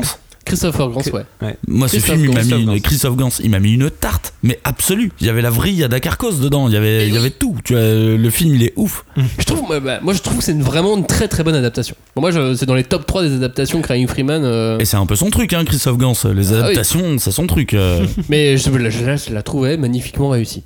Euh, les films Marvel et DC, c'est des adaptations en quelque sorte. Bah moi le problème c'est que les- le matériel de base je le maîtrise Bah, il y en a tellement- plein, en je fait. maîtrise tellement pas que je Il suis est tellement je suis large, le incapable matériel de de dire base. si c'est une bonne ad- adaptation je pense que par contre ils ont créé quelque chose quoi enfin le, le- le- le Marvel Universe en, en film et c'est un truc qui, qui est inédit dans l'histoire du cinéma ça n'a jamais existé quoi. bah, qui, a, qui a été tenté avant. Oui. bah, euh, parce qu'on a, on a tendance à oublier les Batman de. Les Batman de notre époque, de quand on Ah, était Tim petit, Burton. de Tim Burton, les Superman de Richard Donner Ouais. euh, et compagnie, qui, qui, qui avaient quand même tendance à, à- à lancer ce genre de trucs. Moi, j'avoue que je suis toujours déçu des adaptations Oui. Marvel, peut-être parce que ils se basent sur des comics que je connais et à chaque fois ils effleurent le sujet sans. Ah, là, ils trahissent Bah, clairement. moi en général je trouve que c'est des mauvais films mais en tant que film quoi après euh, vu que je, comme encore une fois je connais pas vraiment le matériau de base duquel il s'inspire je peux pas te dire si c'est bien adapté ou pas mais Mais c'est un cas très particulier de C'est très Parce que particulier. là, on adapte Ouais, des contre, univers ouais, ouais. plus que des Bah, bouquins. En bah fait, en fait c'est ça. ça le problème, c'est que parfois ils prennent des histoires précises et ils passent vraiment à côté du sujet juste en disant ah bah tiens ton pitch de départ il est vachement bien. Ah Oui, bah si ça. on gardait que le pitch de départ et pas ce que tu développes par la suite dans Ah le oui, c'est pour ça que je dis qu'ils adaptent vraiment des univers plus que des histoires. C'est pour ça que Euh, ouais, c'est un on- cas particulier. Je suis pas d'accord avec la phrase mais ok on... ça tient. Astérix et Obélix Mission Cléopâtre, Uderzo a détesté ce film. Tu m'étonnes. Alors je comprends, je comprends pourquoi il a pas aimé et je pense qu'il a pas aimé justement parce que c'est une très très belle trahison de son matériau de base. Parce que pour moi, euh, Chabat il a tout compris quand il a fait Mission Cléopâtre de ce que c'est qu'une bonne adaptation d'une bande dessinée parce qu'en fait il a mis du Chabat dans tout ce qui est entre les cases des BD. Et il a compris qu'en fait la BD c'est ça, c'est ce qui se passe entre les cases quoi. Donc pour moi, euh, Mission Cléopâtre c'est une bonne adaptation. Je le mets aussi dans le, dans, dans- dans le top des adaptations euh, de, de, de BD, euh, moi, Astérix et Obélix Mission Cléopâtre. Effectivement, tu peux en avoir qu'un. Tu peux pas faire une saga comme ça. C'est- Ça peut pas être euh, une saga de euh. producteurs, tu sais, où ils en font 25. Euh, il pouvait y en avoir qu'un et il l'a fait. Et il a retenté le coup sur Marsupilami après et C'est moins bien. Moi je le déteste C'est pas. moins bien mais je le déteste pas mais euh, c'est clairement moins bien. Bah, tu vois, bien. Mission Cléopâtre, euh, moi je l'aime bien, mais je le vois tellement pas comme une adaptation. je le vois vraiment juste comme euh, Chabat qui fait Astérix. En plus, il y a eu un Astérix avant Oui. qui était beaucoup plus fidèle à la Oui, BD. Ah bah oui. C'était à chier. Ah Franchement, ouais. c'était à chier. Et cette nul. libre là, on est, on est vraiment sur une belle trahison. Et on a quand même vu de la Mel Debbouze faire un, un feat avec Snoop Dogg. C'est. Merde. euh. Tu voulais nous parler aussi du cas Marc Millar, Cagnard Ouais, le cas de, de Mark Millar, qui est le, scénariste de pas mal de comics euh, indé, ce qu'on peut dire indé maintenant qu'on connaît, genre Kick-Ass, Kingsman, et euh, bah, qui justement s'est quasiment fait piquer son, toutes les créations qu'il avait quand il, euh, quand il bossait dans l'univers Marvel. C'est lui qui a fait Civil War, c'est lui qui a fait le scénario de Civil War, c'est lui qui a fait le scénario de Old Man Logan, qui s'appelle Logan maintenant dans les films. Et je crois qu'ils l'ont tellement dégoûté de prendre juste son principe de base du comics et de passer à côté qu'à un moment il a dit stop et maintenant je vais faire euh, ce qu'on appelle des crash and own des, euh, des, histoires dont, euh, dont je serai propriétaire et dont je pourrais faire exactement ce que je veux. Et bah, Kikas a été le premier et en fait même pas Kikas il y a eu Wanted avant qui, avait, qui avait été fait aussi en film mais Kikas ça reste une des meilleures adaptations de comics que je connais, alors que la fin est même pas la même, tu vois. Mm. La fin est beaucoup plus tragique dans le comics, mais euh, c'est une excellente adaptation. Le créateur et producteur. Ça aide aussi, forcément. Et il y a le Spielberg de, le Tintin de Spielberg dont on n'a pas parlé. Mais Qui est en animation. C'est vrai que j'ai mis de côté Ouais, tout ce ouais, qui non, était mais, animation, euh, parce que euh, bah forcément, il y a des, des- d'autres excellentes Mais oui, adaptations façon, en animé. Moi j'adore le Tintin. hein. Et moi j'adore aussi. C'est un guet-apens. Quitte le terrain? Ils vont me tuer Tu parles desquels? Tous, sans exception Allez-y, mollo, hein D'accord. T'inquiète.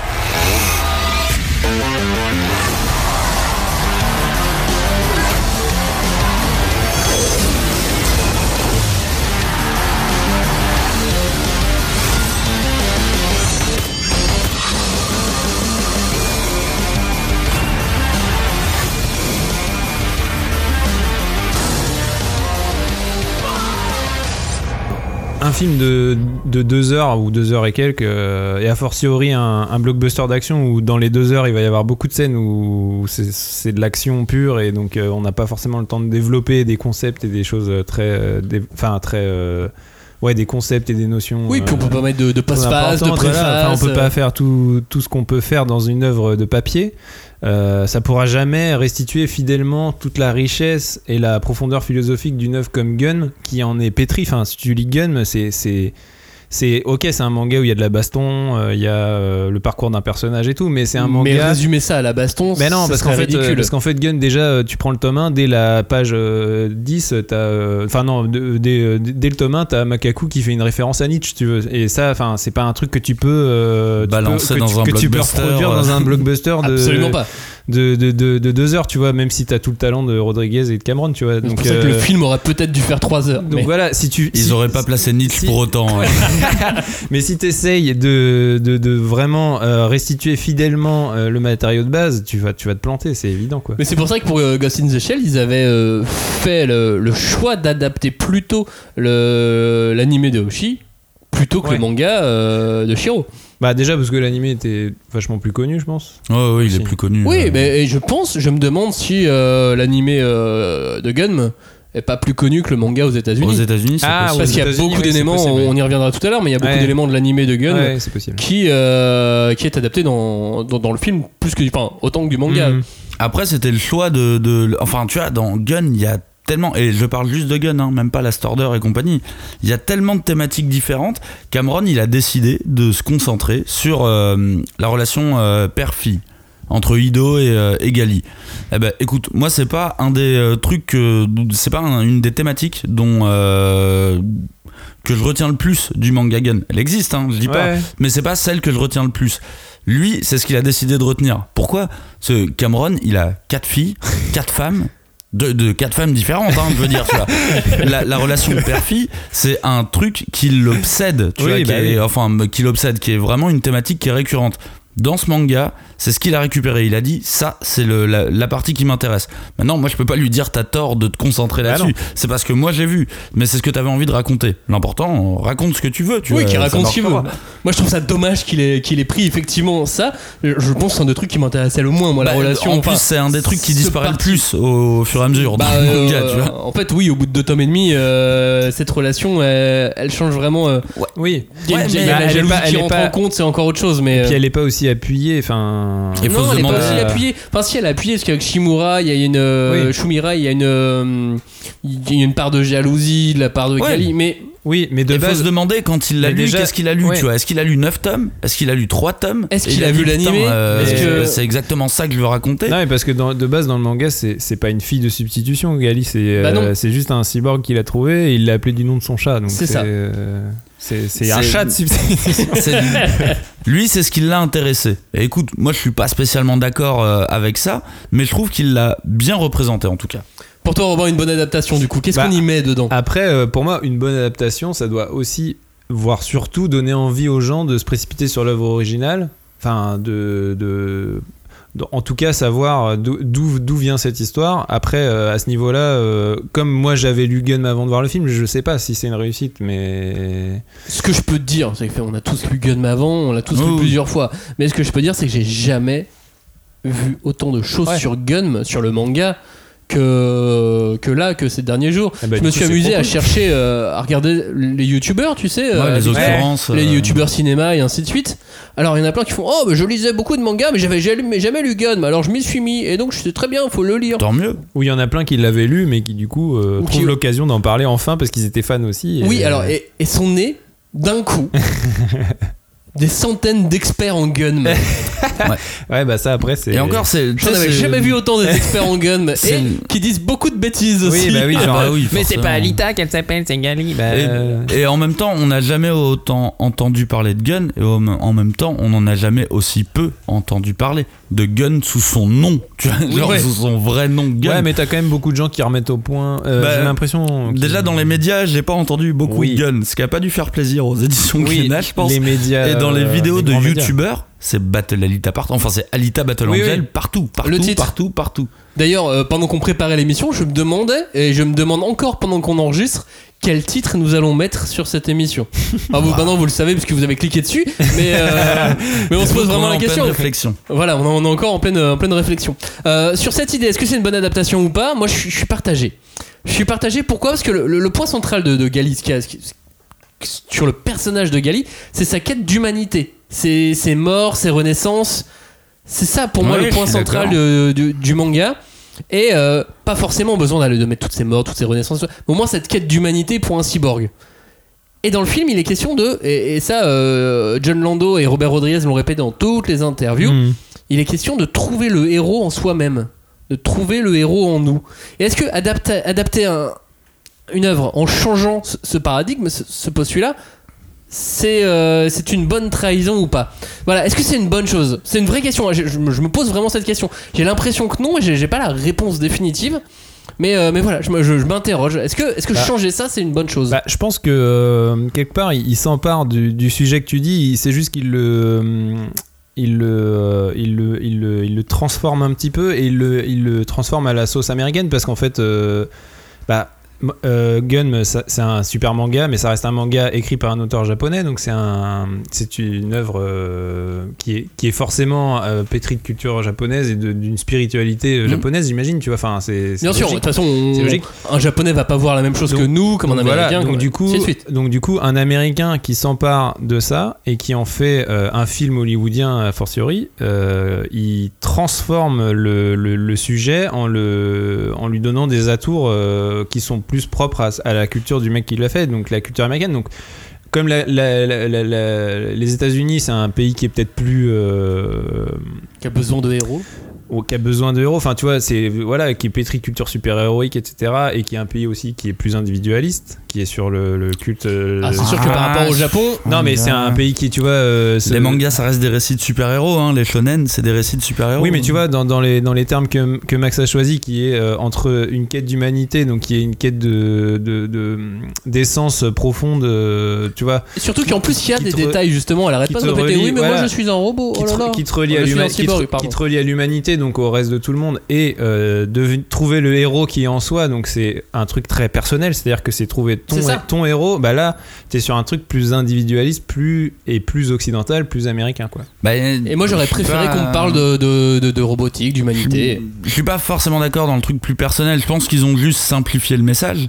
Parce que quand tu parles de gun, du manga, on parle d'un d'un truc de SF, voire de hard SF. Donc on parle de robotique. Donc on parle de la recherche d'humanité d'un robot, ce qui est pas une thématique qui est très facile à aborder dans les films de SF. Les quelques Ah films bah, de. SF qui l'ont abordé, c'est les Blade hein. Runner, iRobot qui s'est foiré là-dessus. enfin, j'en ai pas 15 000. Des- C'est genre, ça a été prouvé que c'est pas une, euh, c'est pas une, une- c'est pas une thématique qui, euh, qui correspond à un public jeune à l'heure actuelle. Ce que par contre tu peux leur faire comprendre, c'est tu simplifies l'intrigue en leur disant on est tous le héros de notre propre vie et on prend notre destin en main. Et ça, c'est une thématique qu'on a dans euh, tous euh, les, blockbusters euh, et compagnie. Donc, ils l'ont simplifié parce que Gun reste un manga de, de SF pour les fans de SF. Et là, on parle d'un film grand public, PG-13, tu vois. Donc, ils l'ont simplifié quelque part pour la recentrer sur un truc de on est tous le héros de notre propre vie et allons-y, tu vois, vraiment. Allons-y si on a un corps en cybernétique et compagnie, mais euh, allons-y. Et, et ce choix, en dehors du, du fait que, que j'ai euh, aimé ou pas aimé le choix, je pense que ce choix, c'est ce qui, euh, c'est ce qui, a, ce qui a priori devrait perdre. euh, perdre le film, euh, enfin, on pourra jamais le savoir, Ah mais c'est ce qui fera qu'il y aura probablement pas de pas de 2, en tout cas à l'heure à l'heure où on enregistre l'émission, quoi. Ah, bah, moi j'espère qu'il y aura un 2, mais. Je sais pas, je, je sais pas parce que la quête du héros c'est un truc qui est dans. Je pense pas que ça soit à Ouais. cause de la quête du héros que ça. C'est pour ça que le film ne fonctionnera pas. Enfin, c'est comme ça que fonctionne euh, la, la plupart des Non, mais ça, le mélange avec le PG-13, avec Ouais. le, enfin, c'est voilà, c'est c'est ce, tout. C'est je ne sais pas. Ce corps, je me sens reliée à lui, je peux pas l'expliquer. Vous en savez plus sur moi que vous ne le dites. Il y a des choses qu'il vaut mieux oublier, Alita. Je les découvrirai toute seule. On parle du film deux secondes, enfin deux secondes, Allez. euh, dix, dix minutes. Euh... Qu'est-ce que.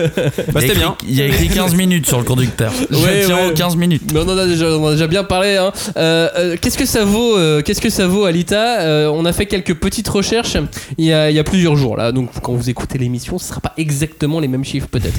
Euh, qu'est-ce que ça vaut sur Rotten Tomatoes Donc ça c'est plutôt euh, anglo-saxon américain. Euh, c'est positif à 59%. Et c'est C'est pas ouf. hein. c'est pas ouf. C'est positif à 35% pour les top critiques. C'est pas ouf non plus. ça. Pas ouf. Euh, sur Metacritic, qui est en général un peu plus positif, euh, c'est positif à 54%. C'est pas ouf du C'est tout. pas ouf du C'est tout. pas ouf. Sur IMDB, où c'est plutôt. Ah, des c'est fois, plus très- généraliste, C'est plus euh. généraliste et des fois c'est très très méchant IMDB.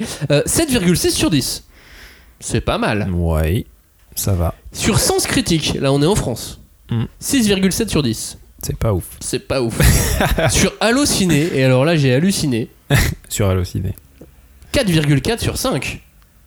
Ouais, mais, c'est- Mais tu sais, il y a le problème à l'ociné hein, depuis Ouais. à la 2. euh, Ouais. C'est un peu compliqué de, de savoir sais. ce que Ah, ça vaut ah, une note sur Allociné. je sais Après- bien, c'est pour ça que je, je les ai Après, ouais, le, le, le, donné res- plaisir. le ressenti critique sur ce type d'œuvre, euh, quand tu prends des statistiques comme ça, il est toujours un peu biaisé sur le fait que justement, tu, c'est un film qui se base sur un- une œuvre qui est déjà culte. Bien sûr. Donc tu vas avoir des avis mais ultra tranchés, des mecs qui vont mettre euh, 1% parce que voilà, euh, ils kiffent Gun et puis ils trouvent qu'on leur a mis et au milieu. leur- voilà, et qu'on leur a qu'on a trahi leur enfance ou j'en sais rien, tu vois. Donc c'est toujours euh, un peu compliqué d'analyser peu des biaisé. statistiques sur Mais ça. C'est pour ça que je voulais en prendre plusieurs, en tout cas, pour, euh, il y, a une, vérifier. euh, il y a une mise à jour là sur Rotten Tomatoes. euh, bah, c'est à cause de Captain Marvel. En fait, Rotten Tomatoes a décidé d'arrêter euh, de donner la possibilité de noter avant que le film sorte. Oui. Oui, Et bah, du il y coup, a ça là aussi. maintenant, il y a des gens qui critiquent le fait de ne pas pouvoir critiquer le film avant qu'il sorte. Et bah, on sait que le film s'est fait défoncer à cause de la première bande-annonce Oui, et avec compagnie. les yeux et- Du coup, t'as un taux qui est forcément qui a été rabaissé de base. Ouais, bah, ouais. Sachant que sur Rotten Tomatoes, une- t'as euh, 3 ou 4 notes différentes. Enfin, j'ai pas pris euh, la plus large. hein. J'ai pris le- ceux qui ont le droit de donner des notes.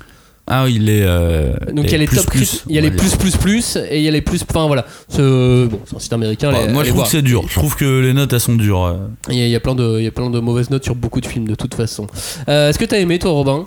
Ben, moi j'ai vachement aimé ouais. Après euh, on en- enfin sur ce qu'on disait euh, la partie précédente, effectivement si tu compares point par point euh, la- et que tu compares au manga et que tu te dis euh, voilà les raccourcis qu'il a pris, euh, les choix qu'il a fait, euh, bah tu vas être déçu forcément si t'es dans ce- si t'es de ce point de vue là. Mais si tu le prends en tant que film, honnêtement euh, c'est un super film de divertissement quoi.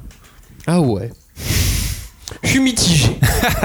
Je sens que t'es un petit peu mitigé depuis non mais le vous l'avez, vous l'avez bien Ouais. entendu. Je suis, je suis mitigé depuis le début parce que euh, j'ai vu des choses très belles. Vraiment dans ce film, j'ai vu vraiment des choses très belles. Euh, j'ai vu de l'ennui aussi. Enfin, j'ai ressenti de l'ennui. Euh, j'ai eu du manque de frisson. Tu sais, j'aime bien à un moment donné qu'il y a un truc qui me prenne un peu au ventre, Ouais. qu'il y a une espèce de musique héroïque, et qu'il y a un truc de fou. Bah, j'ai pas eu ce petit frisson, tu vois. Je me suis pas dit, euh, ah, mais c'est un mauvais film. Bah, non, non, j'étais déçu. Et plus le temps passe, et plus, euh, plus je me, je me remémore des petits motifs de déception. C'est des détails, mais bon, Ouais, le diable restes- se cache dans, les détails. euh, quoi. sur ce qui t'a pas plu quoi. Bah voilà. Et pourtant, à ma sortie du cinéma, donc on était ensemble, Ouais. euh, j'étais pas, j'étais Ouais, pas emballé de ouf. hein. pas non plus. euh, Mais euh, je me suis dit, non, moi je pense que je vais aller le revoir dans une semaine. Je- ouais, Ouais. ouais, je pense, j'ai envie de le revoir quand même. J'ai plus du tout envie de le revoir là maintenant, ça fait trois Ah ouais. semaines qu'on l'a vu, euh, quatre Ouais, t'es semaines. peut-être euh, saoulé par la promo, non Bah peut-être que je suis saoulé par la promo, mais c'est vrai que plus le temps passe et plus je fais, oh non, il y a ça qui était pas génial. Ah, puis il y a ça. Ah, c'est marrant parce que, il y a- alors que à l'inverse, certains films, Eh, moi, des fois, ça me fait l'inverse, c'est-à-dire que je sors d'un film et j'ai détesté. Et, Et puis au bout d'un en fait, j'y repense ouais. plein de fois et je me dis, mais en fait, j'ai carrément, j'ai grave envie de le revoir parce que je, je, je suis pas sûr de, de, de pas avoir aimé finalement. Et bah moi ça me fait ça sur, sur l'état, mais voilà, l'effet inverse, c'est-à-dire que plus ça passe et je, plus Ah je me dis ah non et ça. Ah et puis ça. Puis en préparant l'émission, je cherchais des extraits VF, etc. sur les bandes annonces. Je revoyais la bande annonce, je revoyais les scènes et je faisais ah c'est vrai que cette scène. pff. Enfin moi ça m'a pas ça m'a pas ça m'a pas vraiment convaincu. Cagnard. Bah moi j'ai kiffé. Franchement, euh, j'ai kiffé. Yes J'étais un peu triste parce qu'on était 7 dans la salle, je crois, alors que je suis allé le voir en semaine 2. Ouais. Mais euh, franchement, j'ai kiffé. Oui, mais tu l'as vu dans un MK2, c'est ça que tu Je n'as l'ai pas vu dans un précisé. C'est Ouais, pas un film à MK2. Enfin, c'était MK de Cadeloire quand même. Ouais, bon, J'étais bon, pas non plus, euh, j'étais pas au MK2 de Ivry. Excusez-moi pour la ville d'Ivry d'ailleurs. Il y a pas de peut-être un MK2 à Ivry, c'est un pâté. Ah bah c'est peut-être pour ça ouais qu'il y a très peu de monde là-bas. Mais non franchement j'ai kiffé, j'ai vu un j'ai pris un shot et c'est ce que j'aime bien dans ce genre de film et euh, franchement je suis sorti, j'avais un petit sourire qui s'est très vite euh, affaissé parce que je suis sorti, il y avait deux mecs devant moi qui ont rencontré un mec qui connaissait et qui allait voir le film. Et ils ont dit direct genre euh, trop déçu. Et moi j'avais le smile, tu sais, je passais derrière. Moi, j'avais le smile, j'avais envie de dire mais non, franchement, euh, trop stylé, tu vois, tu vas kiffer et tout, mais bon, c'est comme ça, je sais pas. euh, Après, moi j'avais envie de le voir de toute façon, euh, j'étais chaud avant le, du, avant le film. Ouais, mais bah, après, si- franchement, si tu le prends pour un, un- vraiment le film en tant que film, hein, je dis pas par rapport, euh, mets de côté euh, Gun et tout ça, euh, prends- prends-le en tant que film. C'est un vrai beau film sur une relation père-fille, euh, sur euh, père sur l'adolescence, sur euh, sur le fait de, de- bah tu disais le, le fait de combattre pour trouver sa voie, devenir soi-même. Enfin, il y a un, il y a un- ouais, il y a un côté très young adulte, mais dans le bon sens du terme, tu vois, un, vrai film pour euh, qui va parler aux ados, tu vois, je pense.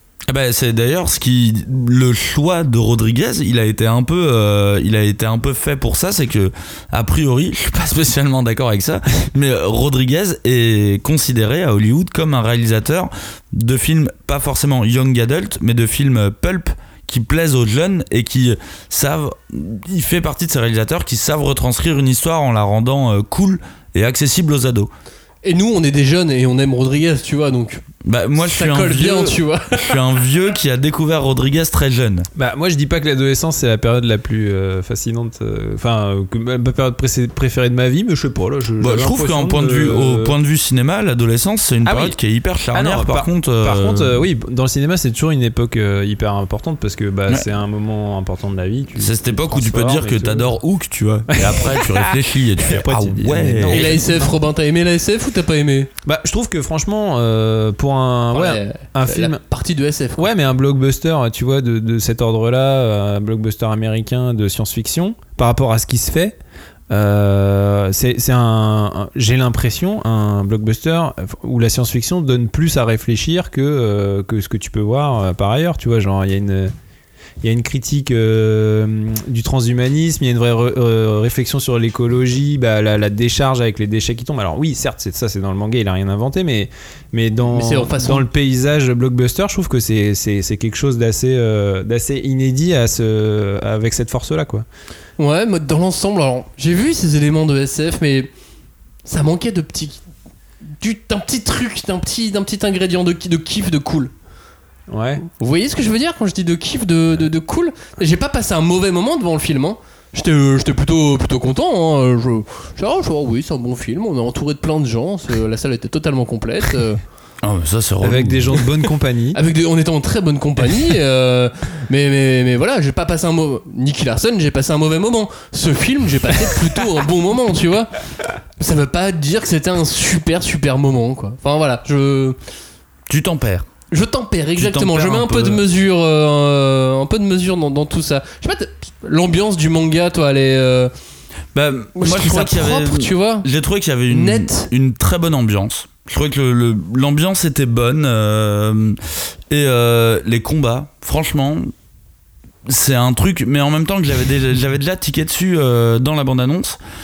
Euh, L'utilisation du euh, Panzerkunst. Ouais. Kunst, Panzerkunst. Kunst, Panzerkunst. je je trouvais déjà que dans la bande-annonce, il y avait un truc. Dans, tu sais, quand, t'es- quand dans la scène du bar, Ouais, quand elle oui, oui. défonce la, la tête du mec, je crois qu'il y avait un truc où vraiment, c'est comme ça que je le visualisais dans le manga. Oui. Des, des mouvements très systémiques, très, très Ouais, et puis robotiques. euh, un côté, oui, mais à la fois euh, fluide et. Ouais, et, c'est vraiment, c'est genre, euh, ça, ça fonctionne comme un truc d'autodéfense, quoi. Et, et, euh, les combats, je les ai trouvés vraiment cool. Limite, il m'en a manqué un peu, mais euh, non, franchement, euh, en vrai, dès que je commençais à m'ennuyer, il y avait un gros fight et euh, un fight où euh, j'avais les yeux grands ouverts et j'étais là, putain, les combats ils sont trop cool, Bah, franchement. Moi, j'étais euh, pas dans le rythme. Ouais, mais c'est ça, toi tu parles de, de- d'ennui et tout. Moi je trouve que c'était quand même hyper rythmé. T'as des scènes d'action. Bah, pas mon rythme. Ouais, bah je sais pas. Moi je trouve que c'était quand même vachement rythmé.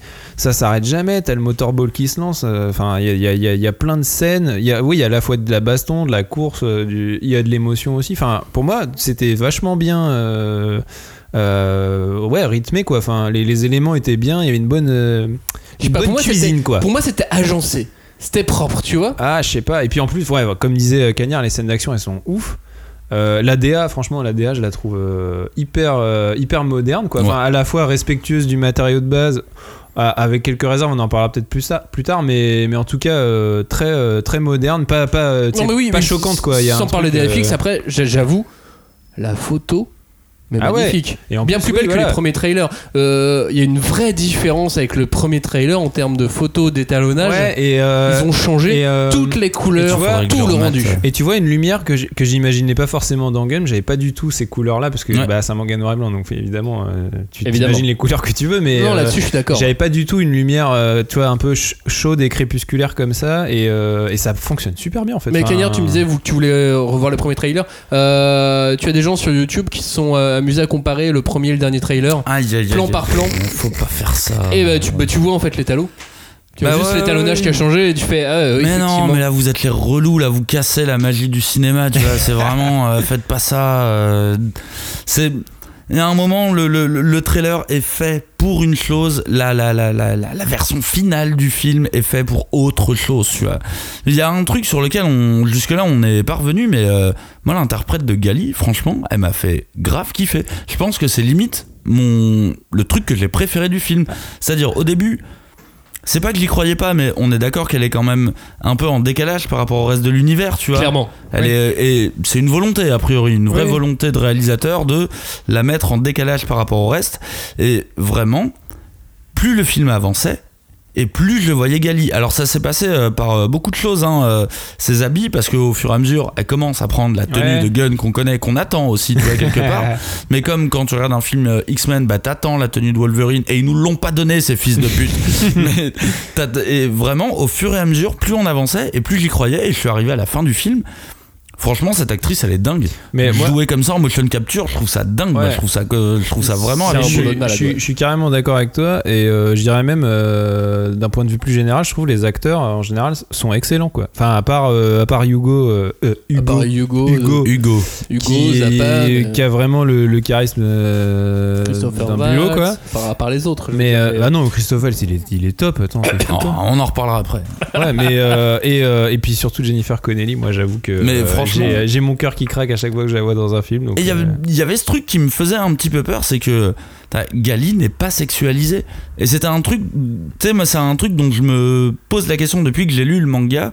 Pourquoi Gali n'est pas une une, une des, des c'est pas une figure du féminisme tu vois mais pourquoi quand on interroge des, des, des, des femmes sur le féminisme et sur les figures du manga pourquoi Gali ne ressort jamais? Je me pose toujours la question et en fait c'est exactement pour ça c'est que Gali c'est un robot et euh, bah en fait euh, t'as pas besoin d'être homme ou femme pour la considérer et pour te te, te, te, te- te- te tomber amoureux d'elle on va dire c'est parce que c'est un robot et je trouve qu'ils ont réussi à vachement bien retranscrire ça c'est parce qu'il y a, il y a quand même pas mal de scènes où elle est dénudée dans le film Oui. et il y a aucune intention de vouloir euh, la rendre oui, oui, un euh, peu cool un peu attirante, enfin un peu euh, attirante Je pense que c'est la truc montre robotique. C'est un des trucs qui est le plus réussi effectivement euh, dans ce film.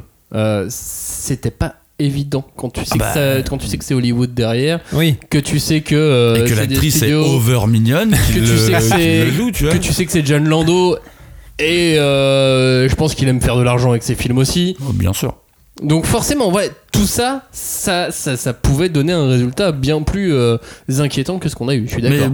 il y a eu ce truc vraiment où euh, c'est ce qui m'est resté. Je l'ai, j'y croyais vraiment moyen au début, et à la fin, j'ai vu Gali des mangas que je lisais. Je suis pas ta fille. Je sais pas ce que je suis. Moi, je le sais. Tu es l'arme la plus sophistiquée de tous les temps. Mais ce n'est qu'une enveloppe. Ni bonne, ni mauvaise. Ça, ça ne dépend que de toi. Et après, sur ce truc de, de machine d'Hollywood, je peux pas m'empêcher de me dire que si le, le pote d'Ido, vous voyez, le, le pote Ouais, d'Ido, oui, euh, oui. Gonzu, Gonzu. le, le vétérinaire euh, cybernétique, Oui. le fait Le que ça soit devenu le cybervétérinaire, le fait que ça soit devenu une infirmière, je peux pas m'empêcher de me dire que ça c'est la machine Hollywood. J'aimerais bien voir les notes de scénario à ce sujet-là. tu vois, genre, euh, qu'est-ce qui s'est Gonzu, passé? Ce serait bien que ça soit une infirmière plutôt, hein. euh. Bah peut-être oui pour mettre un peu plus de perso féminin et ça manquait Ouais, je peut-être sais un pas. peu parce que c'est pas non plus une infirmière euh, enfin Puis son implication dans le scénario, oui, elle, voilà, est très lim- elle est très minime. hein, euh. Mais en fait, il y, y a plein d'enjeux, il y a plein de personnages dont l'implication euh, me, paraît minime en fait. Bah. Je me demande même si tous les enjeux de chacun des personnages, propre au film, hein, là je, je ne parle que du film, si tous les enjeux sont résolus bah dans, dans, dans, dans le film. Alors tous les enjeux non et c'est pas le but. Surtout quand t'as l'idée de faire un film avec des suites. Ouais, mais là j'ai l'impression qu'il s'autosuffit pas. Enfin, c'est le, c'est le sentiment qui, qui Ah bah moi je à trouve la qu'il y a plein d'arcs qui se sont terminés. euh, L'arc de Gali est en cours, ok. L'arc de Hugo est terminé. Celui-là il est terminé. Ouais, mais sachant que euh, là, vu les résultats du film, euh, tout est terminé quoi. Enfin, Bah, l'arc de. faudrait vraiment un énorme succès en Chine pour qu'il y ait un, pour qu'il y ait un 2 quoi. Bah, l'arc de Hido il est terminé. Oh, mm, Bah ils ont rajouté sa femme Ouais. imaginaire. Mais euh, tu vois son arc il est terminé. Il, il Ouais, a, ouais. voilà, euh, il a réussi à retrouver une nouvelle fille et en même temps il l'a laissé s'émanciper. Pour une fille, pour euh, sa précédente fille qui était handicapée, enfin je pense que c'est terminé de ce côté-là aussi. euh. je sais pas, Bah, moi, je... je pense que ce qui te laisse sur ta fin, mais euh, en même temps, si t'es habitué au blockbuster euh, de Marvel et compagnie, c'est que t'as une fin une fin qui te relance sur un nouvel arc en fait mais euh, parce que voilà et on- et ça introduit le personnage de Nova et mais enfin que tu as Ouais, vu dans le ouais. film mais je veux dire là ça te l'introduit Bah, c'est Thanos, quoi. physiquement. Et puis euh, en gros ça va te dire euh, voilà le prochain film elle va l'affronter mais je veux dire si, si t'es habitué aux productions Marvel c'est que ça Marvel. C'est à chaque fois le film se finit mais en fait il est pas fini parce qu'il y a Bah, je trouve que les, les Marvel s'autosuffisent plus que ce que ce que ce ouais mais parce qu'ils racontent tous comme- la même chose mais comme si- là là t'as une autre histoire Non mais voilà, donc, c'est le, le- le- on parlait de qui a écrit le film tout à l'heure, c'est ce, Ouais. ce côté cul entre trois chaises, 4, 5, 6 chaises. tu sais, j'ai l'impression que le, le- le- vous dites ça va tout droit, c'est c'est pas vraiment du blockbuster, mais ça c'est bien comme il faut. J'ai l'impression que ça va dans plein de sens différents, moi en fait. Bah, dis- Comme si, comme si il y avait le producteur quand même, John Lando qui disait ah non mais fais un peu ça, fais, un- fais un PG-13 et puis qu'il y avait James Cameron qui dit non mais reste dans mon idée, puis Robert Rodriguez qui disait non mais j'aimerais bien faire un truc cool. Vous voyez ce que je veux Mais dire? Cameron, enfin, pour moi, ça reste un film de Cameron. hein. Le, même si Lando est, de toute façon, c'est un proche de Cameron depuis longtemps et compagnie, pour Mhm. moi, c'est un film de Cameron. Et de toute façon, Rodriguez euh, le dit lui-même, euh, moi, j'ai- c'est pas, j'ai eu aucune implication là-dedans, mais euh, moi, j'ai appliqué ce qu'on m'a dit de faire et parce que je voulais réaliser un film pour Cameron. Mais je pense que euh, tu mets le doigt sur un truc qui est, un- qui est vachement intéressant, justement, qui est l'auteur, quoi, finalement. Est-ce que euh, c'est Kishiro Est-ce que c'est Cameron? Est-ce que c'est Rodriguez? Est-ce que c'est Lando? Est-ce que. Moi je dirais personne, vois? mais Mais moi, je pense Ou la que. scénariste je pense- a oublié le nom. Je, je-. Je pense qu'en fait, ce, cool, euh, côté euh, que toi, t'as ressenti comme bancal, quelque part, parce qu'effectivement, c'est un film qui, qui ouvre plein de choses, euh, qui ouvre des pistes, euh, et qui finalement est en fait. euh, pas calibré comme euh, les films qu'on a peut-être l'habitude de il voir. est pas calibré. Je suis Bah ouais. d'accord. hein. Mais Ouais, du coup, est-ce que est-ce que c'est pas sa force Mais il Parce est que moi, propre. est-ce que c'est pas ça qui Bah, fait en fait, que voilà, je le j'aurais trouve adoré, intéressant en fait. j'aurais adoré que le film ne soit pas calibré et sale. Là, il est pas calibré et propre. C'est-à-dire que c'est une cuisine bancale mais super bien rangée. Ouais, je vois. Bah, tu vois, il y a sais- pas la patte Rodriguez. Tu sais, moi, j'ai eu dit Robert le- Rodriguez, je me dis, waouh, un truc qui va être cool, tu sais, vraiment cool, genre Robert Rodriguez. Là, j'ai eu un truc qui était tiède. Moi, j'ai- eu un peu le même sentiment euh, parce que en vrai, j'ai eu l'impression de voir deux films. Quand j'ai vu ce film-là, j'ai eu l'impression de voir deux films. Et, euh, et je vais être très honnête, hein, à la fin de, hum, du combat dans les égouts, je pensais que le film était fini. Vraiment. Et il je, pu. pensais Oui, que le bah, film il était fini. il aurait pu, euh, il était fini. Il aurait pu, il aurait Et c'est pas, j'ai commencé à mettre mes affaires, tu vois, mais je me suis dit, ah, il y a une petite scène et tout, ok.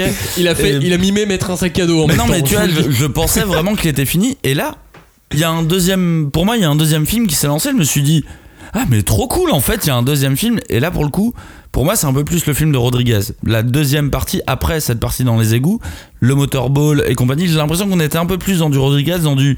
un peu plus sale. Parce qu'en vrai, on en arrive aux problématiques un peu plus sales, là, euh, Bah, dans la deuxième partie. de J'avoue que la fin du film est bien meilleure que le début. Ouais, mais de toute façon, Cagnard l'a dit, euh, c'est euh, Rodriguez lui-même l'a dit, il l'a confessé, il dit j'ai fait un film de Cameron, donc c'est pas c'est pas un film de Rodriguez, mais après bon bah ça reste euh, un cinéaste euh, qui a une une certaine patte comme tu l'as dit euh, Max. Donc bah ça va se ressentir à un moment donné.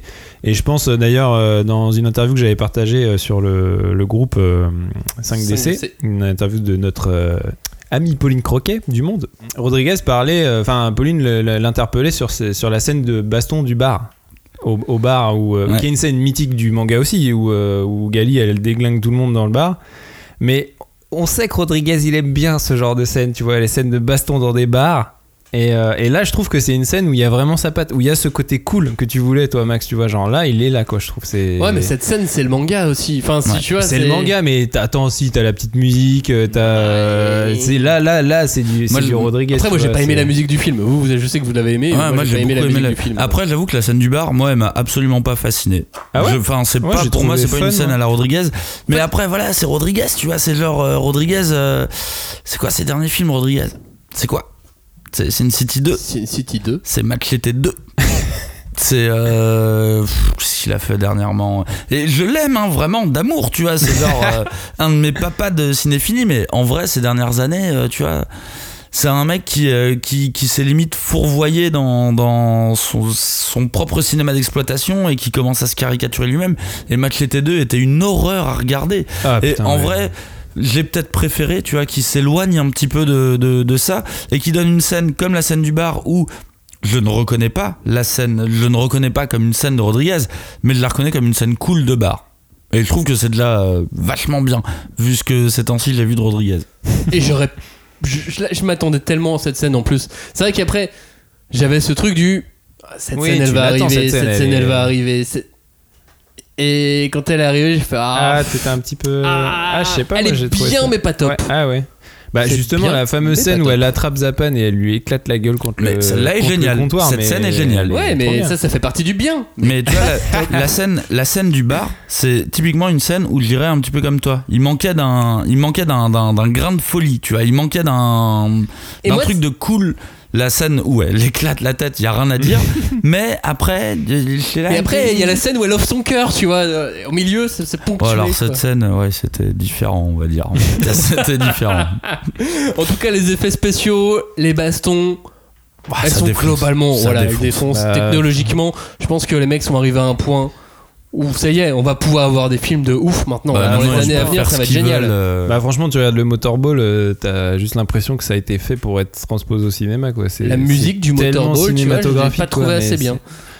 Ouais, mais euh, Hans limite- Zimmer aurait fait mieux. Ouais. Oh, mais Hans. Zimmer, il nous aurait Hans fait la même musique qu'il fait à chaque fois. Hans Bien Zimmer, il sûr. compose plus rien depuis des années. C'est une façon- équipe de 15 toute façon, personnes dans le qui s'appelle Hans et Zimmer. euh, En, vrai, en vrai, dans le Motorball, limite, il, t'en faut- il, faut- il en faut pas de la musique comme dans Star Wars épisode Oui. 1, la course de pod, tu vois, il y a pas de musique, c'est ça qui est génial. Il y a un truc qui m'a qui aurait été encore mieux dans le Motorball, c'est alors ça c'est typiquement SF, mais tu sais euh, dans, dans le manga ils vont dans des cabines individuelles où ils suivent en Ah oui, oui, oui, et ils se mettent de la à dopamine. la première et tout. personne.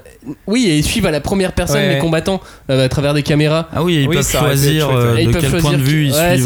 c'est euh, vrai que ça, Et ça ils l'ont pas mis Ouais. alors que ça c'était vraiment Mais peut-être que, cinématographique. peut-être que ce sera développé dans Pas le le temps, mec, deuxième, pas le temps. Dans, le deuxi- dans le deuxième film qui sera qu'un film de Motorball. ouais, en vrai, elle a fait une course de motorball et elle est partie. Elle n'a même pas fini sa course, elle est partie. C'est ça, elle a même pas Oui. gagné. Oui, c'est ça. Les yeux de Gali, on en parle, non, c'est bon, on en- Non, tout le monde en a parlé. Euh, Bah moi, il y a eu un moment, un petit moment où j'ai rigolé, j'ai fait Oh, le tout petit, c'est le micro raté, mais c'est vraiment un micro raté hein, du film. C'est quand elle sort de l'eau pour aller chercher son corps de berserker. Ouais. Elle a un petit côté Gollum à ce moment-là. Genre, il y a deux plans Ouais, où elle fait. ça, où là, je me suis dit ça, Oh, Gollum J'ai pas fait gaffe, mais. Mais vraiment, c'est deux plans, Ah hein, ouais c'est pas, c'est pas grand chose quoi. Moi, j'y ai cru. J'y ai pas cru au début, mais comme ce que je disais sur Gali, euh, j'y ai pas cru au début. Et vraiment, à la fin, euh, je voyais des, des, des yeux d'être humain. Mais en plus, pour moi, ça souligne vraiment, euh, c'est un choix assumé, et ça souligne vraiment le propos euh, de l'œuvre. hein. C'est que ça la rend à la fois plus expressive parce que les yeux sont plus gros, donc les expressions sont plus visibles. Et puis euh, en plus, et à côté de ça, ça souligne son côté non humain et euh, ça, ça montre, c'est tout le propos de l'œuvre, que t'es pas parce que t'es pas humain que t'es pas humain. Comme je suis un psychopathe pointilleux, euh, j'ai mesuré les, le rapport aux yeux dans le manga et le rapport aux yeux dans le, Ah. dans, dans le film. Ah oui. Euh, Ah ouais, t'en es là, toi. Ouais, d'accord. On est à peu près équivalent. Et ben voilà. Moi, j'ai fait un cheesecake lundi. voilà. Ça va, et il faut une règle et c'est tout. Il n'y a pas non plus, c'est pas un gros gros travail non plus. Non, non, je mesure la taille de mes cheesecakes aussi, euh, très rapidement. Oh, ça va en 3 minutes, je- j'avais terminé. Ton cheesecake, t'as pris beaucoup plus de temps, à mon avis. Ce soir, vous ne jouerez pas. Concurrents, à vos marques. Vous chasserez. Et voici le nouvel espoir. Tuer la dénommée Alita. Euh, bon, ce film, au final, qu'est-ce qu'on qu'est-ce qu'on en dit? On, on parle d'un blockbuster on- Mieux ou moins bien que Ghost in the Shell?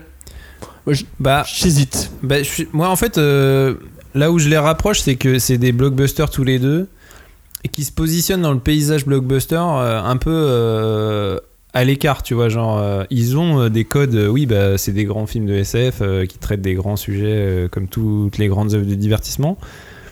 Mais ils ont ce petit. Tu vois, là, on parlait de- du côté bancal, euh, plus euh, auteur, en fait. Enfin, pour moi, Alita, c'est un blockbuster d'auteur. C'est c'est un auteur qui nous fait un, un blockbuster, tu vois. Et pour moi, c'est pas assez blockbuster ou pas assez auteur. Et, Eh ben- euh, et là où Ghost in the Shell a- apportait une différence en termes de rythme, c'est ça que moi j'avais aimé dans Ghost in the Shell, c'est que c'était un, un blockbuster qui s'autorisait un rythme différent. Euh, je, trouve que, je trouve que dans, dans Alita, on est plus sur euh, une, une différence de construction narrative et de, et, de, et de direction artistique et de thématique en fait. Non, mais peut-être que j'étais pas prêt pour Alita. euh. Non, c'est pas question de pas prêt. T'as adhéré ou t'as pas adhéré, c'est pas, c'est pas grave. Moi, j'aime bien cette idée que, bah, déjà, c'est un film de James Cameron. Et euh, alors, euh, Robin dit blockbuster d'auteur. Moi, je dis blockbuster indépendant parce que, bah, à la prod, c'est James Cameron. et euh, Rodriguez Oui, l'a suffisamment répété, c'est que derrière lui, c'était pas un studio, c'était pas des producteurs, c'était James Cameron, qui est un réalisateur et qui, bah, c'est hyper rare d'avoir une réal avec autant de pognon où c'est derrière, bah, c'est un réalisateur qui comprend tes, euh, tes, tes intentions et ce que tu veux faire, et même si c'est un truc au final de faiseur, on peut qualifier Robert Rodriguez de faiseur Oui. sur ce film, tu vois. Mais c'est un, c'est un excellent technicien, euh, Rodriguez, c'est un mec qui a commencé comme chef-op et qui a fait tous les rôles. Qui a fait à peu près tous les métiers du, du cinéma qui existent, de preneur de son à monteur, à cadreur et tout. Et j'aime bien cette idée où euh, bah, c'est comme si c'était une manière de, euh, de faire à contre-courant du système hollywoodien, où c'est pas un financier qui va te dire euh, ça serait bien que ton héroïne prenne une canette de coca à ce moment-là, tu vois. Mais que ça soit James Cameron qui te dise ça serait bien que ton. Bah, typiquement, Robert Rodriguez, il a il a le, il a l'art et la manière de faire dans l'extravagant. James Cameron a l'art et la manière de faire dans la science-fiction réaliste. Et ils l'ont répété plusieurs fois, ça. Que Rodriguez, lui, il s'en fout. Tant que la voiture est cool, elle peut avoir des pics et des, des, des- des ailerons et compagnie, elle sera cool. Cameron, il est dans le truc de oui, mais comment elle fonctionne Oui, Comment elle ça, peut oui. rouler s'il y a pas Très suffisamment de important, ça, dans la scène. Eh non, non, mais mais, ouais. bah c'est il est dans un de toute façon d'ailleurs il signe une série de documentaires sur la- l'histoire de la science-fiction de James Cameron qui vont sortir dans pas très longtemps lui il est dans un truc réaliste j'a- j'adore ce genre de fusion de euh, ça pour moi c'est la bonne fusion entre un producteur qui est quelque part un financier mais aussi un artistique avec un réalisateur qui a, qui a- qui a une vision tu vois Et il manquait peut-être euh, peut-être un peu de, de- de gros producteurs aussi derrière. C'est un film qui a coûté 170 millions de, de dollars. Ce qui est pas mal. Ce qui est beaucoup. Ce qui est, ce qui est beaucoup. Euh, c'est un film en France. euh, bon bah voilà, on, on peut, on peut blâmer la, la distribution française. 510 copies. C'était euh, 60 de moins que Nicky Larson. Nicky Larson qui a coûté 20 millions, tu vois. Enfin, je... Après, ils ont fait les La fous, France hein. n'est pas prête sur la SF. enfin, hein. ils, ont, ils ont vraiment fait le fou. Ils ont, ils ont fait les fous sur ces films et ils ont fait les fous comme juste un, un- un producteur comme James Cameron peut te l'autoriser. C'est-à-dire, la majeure partie des décors sont faits en dur. Quelle boîte de prod t'aurait autorisé à faire les décors en dur sur un film Ouais. comme ça, tu vois? Et ça, c'est génial pour la longévité du film. S'il y a une suite. Non, mais pour la longévité, c'est-à-dire que, c'est-à-dire que ça vieillit moins vite. Mais moi, je suis persuadé que ce film, il, il va bien vieillir. Il va, il va bien fonctionner, même s'il n'y a pas de suite. Il y, a- y de fortes chances qu'ils vieillissent bien mieux Ouais, que beaucoup d'autres films. Euh, si on veut euh, faire les pointilleux comme euh, j'aime le faire, est-ce qu'on peut opposer quand même un, un instant on, va pas le faire longtemps, mais un instant, on va opposer le manga et le film. Les petites différences en termes de, de scénario, de direction artistique. Moi, je me pose une question, par exemple, c'est pourquoi avoir autant emprunté à l'animé? L'animé, on sait qu'il est pas ouf. Il existe. Il est pas, c'est pas, pas nul, hein, c'est pas naze, et- mais il est pas ouf. Mais il a servi avoir- à promouvoir, on va dire. pourquoi avoir autant emprunté à l'animé? Pourquoi ce personnage de Shiren? Pourquoi ils ont pas réinventé un autre personnage? Pourquoi ils, ils- Bah parce que Shiren, elle, là, elle est, elle, est, elle est pas inutile dans le scénario non plus. Elle, est, elle renforce cette relation père-fille, ce drame euh, familial en fait, parce que euh, Ido et Shiren, ils ont vécu un drame familial et, et Alita, elle est là pour euh, Non, et puis résoudre ce drame. Quoi, que Kishiro part. ait bien aimé l'idée dans l'animé, il a fait ah vas-y en fait. Et ça. parce qu'au final, je sais pas, mais Robin a raison, c'est elle qui résout le, le- le drame de leur couple euh, au final. euh. Ouais. Oui, mais dans le manga, ça se ré- résout très bien sans elle. Oui, mais qui c'est Oui, qui mais serait allé à Zalem Oui, en mais- mode pièce détachée? Oui, mais le manga- Sinon, dans le film. Non mais le manga, euh, comme euh, on l'a dit tout à l'heure, il est beaucoup moins centré sur la- cette relation père-fille. Euh, la Bien la sûr. relation père-fille, elle se fait dans le temps, dans le manga, alors que là, dans le film, elle est dès le début. Si Ido il, il récupère euh, Alita, c'est pour ça, c'est pour euh, se faire se créer une fille de substitution. En fait. Et le deuxième point qui- qu'ils empruntent euh, totalement à l'animé, euh, c'est euh, Gevrishka.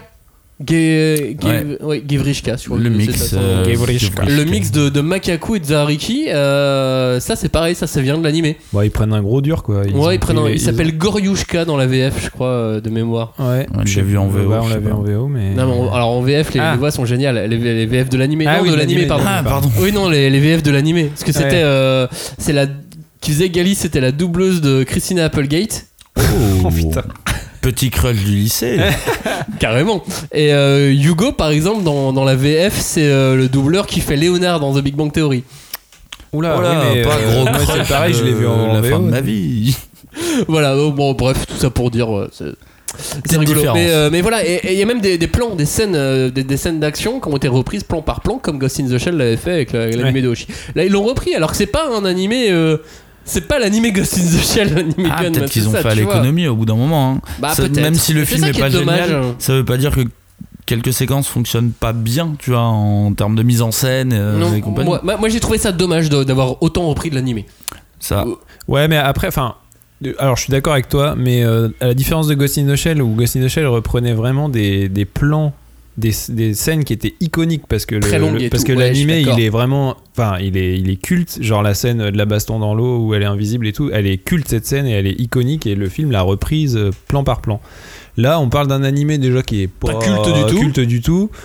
Euh, je pense pas que les scènes dont tu parles, elles sont euh, pareil restées dans l'inconscient collectif. Bah non, c'est pour ça Euh, quel est l'intérêt de les reprendre. Moi, je me suis plus rappelé certaines scènes du manga où effectivement j'ai revu vraiment la scène. Ouais. Genre quand Zapan il plante son doigt dans le, son pouce dans Ouais. l'épaule de Hugo, c'est vraiment la scène du manga. Et là, j'ai retrouvé et je, je Bah, trouve ça assez cool. Et la dernière coup, scène de Hugo et euh, Oui. Hugo et Alita, euh, Oui, où elle, je sais où pas elle a- si c'est du plan où par elle plan, sa mais- tête, ouais. euh, dans son- Non, non, quand Ah. il tombe de Oui. la. Et qu'elle l'accroche avec son. Ah oui, oui, oui. Mais alors, oui et non, il y a un autre truc qui, m'a vraiment, euh, vraiment déçu, c'est la tête des bornes.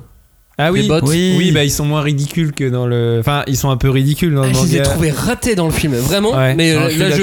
Ouais, là, je dis clairement, c'est raté. Et quoi. pareil, les, euh, les gros sentinelles, là, les gros robots Ouais. qui marchent, ils sont un peu. euh, pff, ouais, un Lambda. C'est des éléments que j'ai trouvé. C'est dommage, tu vois. C'est Ouais. des, c'est des petits. Quand Oui, je dis oui, qu'il y a, non, des, y a petits détails qui m'ont dérangé dans ce film, Ouais. c'est vraiment ce genre de petits détails que Ah, j'ai trouvé dommage. ces deux détails-là, alors que là, c'est pas des trucs où t'as besoin de connaître le manga. Je pense que ça aurait donné un autre ton.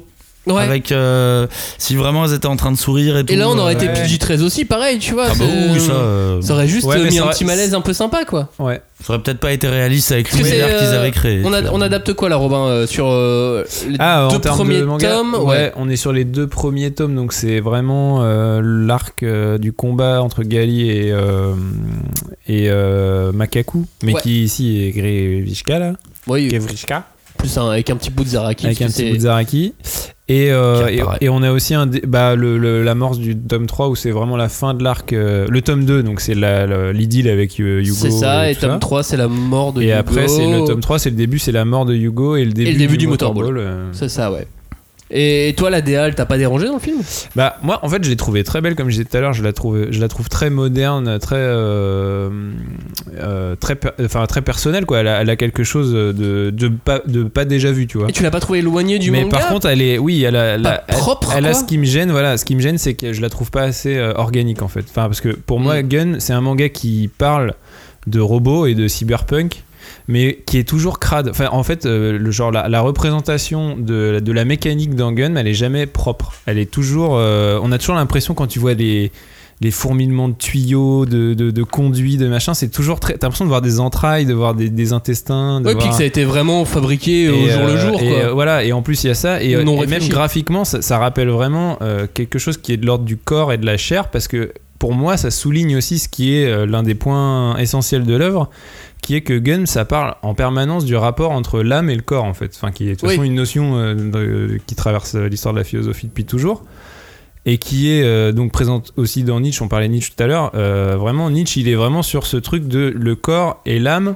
Contrairement aux philosophes précédents qui ont toujours séparé les deux et ont toujours dit que l'âme était supérieure au corps, Nietzsche, il a toujours dit que les deux sont sinon au même niveau, si, en tout cas ils habitent dans, dans un corps en fait. Et pour moi, Gun, c'est vraiment un manga qui parle du corps, qui parle de la chair, malgré le fait qu'il parle de robots en fait. Et, Et le film, et, malgré, ça, on et malheureusement trop. dans le film, euh, le film, bah, Enfin, en tout cas, le choix n'a bah, pas en été fait, fait, il représente. Je, je pense que malgré, enfin, c'est très très dur à représenter euh, en 3D et tout. Ouais, je avec, pense que en c'est- fait, tu vois, tu dois représenter des, surfaces métalliques qui sont lisses. Enfin, tu vois, c'est difficile. De non, mais il y a un travail de- euh, En termes de texture, de FX, il y, a- il y a plein de choses à faire. alors mais... qu'un manga, t'es sur un truc en noir et blanc où tu peux jouer sur les contrastes de noir pour créer du. Mais ne serait-ce que dans la ville, tu vois, vois, c'est difficile quoi.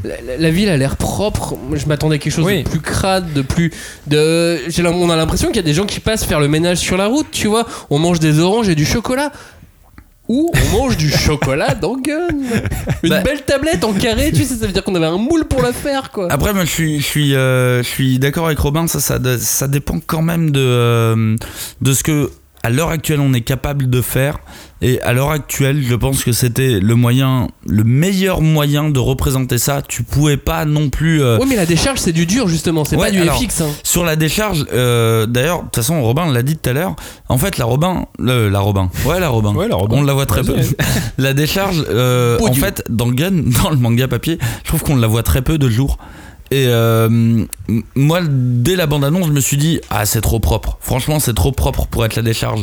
Sauf que un des éléments centraux de Gun, c'est que Gali, elle est attachée à la décharge. C'est sa ville, c'est, elle, elle y croit vraiment. Et quand elle se barre, c'est bien pour une raison quoi. C'est pour une cause raison. de Zapan, tu et vois, elle y croit euh, donc il fallait un minimum que ça soit beau. Et le côté orangé, le côté hispanique Ouais. que Rodriguez a voulu donner, euh, de ce que j'ai lu dans, dans ses interviews, il voulait donner vraiment un genre euh, frontière du Mexique entre Zalem et la Mhm. décharge. C'est logique aussi, parce que euh, de toute façon, euh, Zalem, c'est pas censé être au Japon, c'est pas Oui, censé. voilà, il l'a déplacé de toute façon, il l'a clairement déplacé.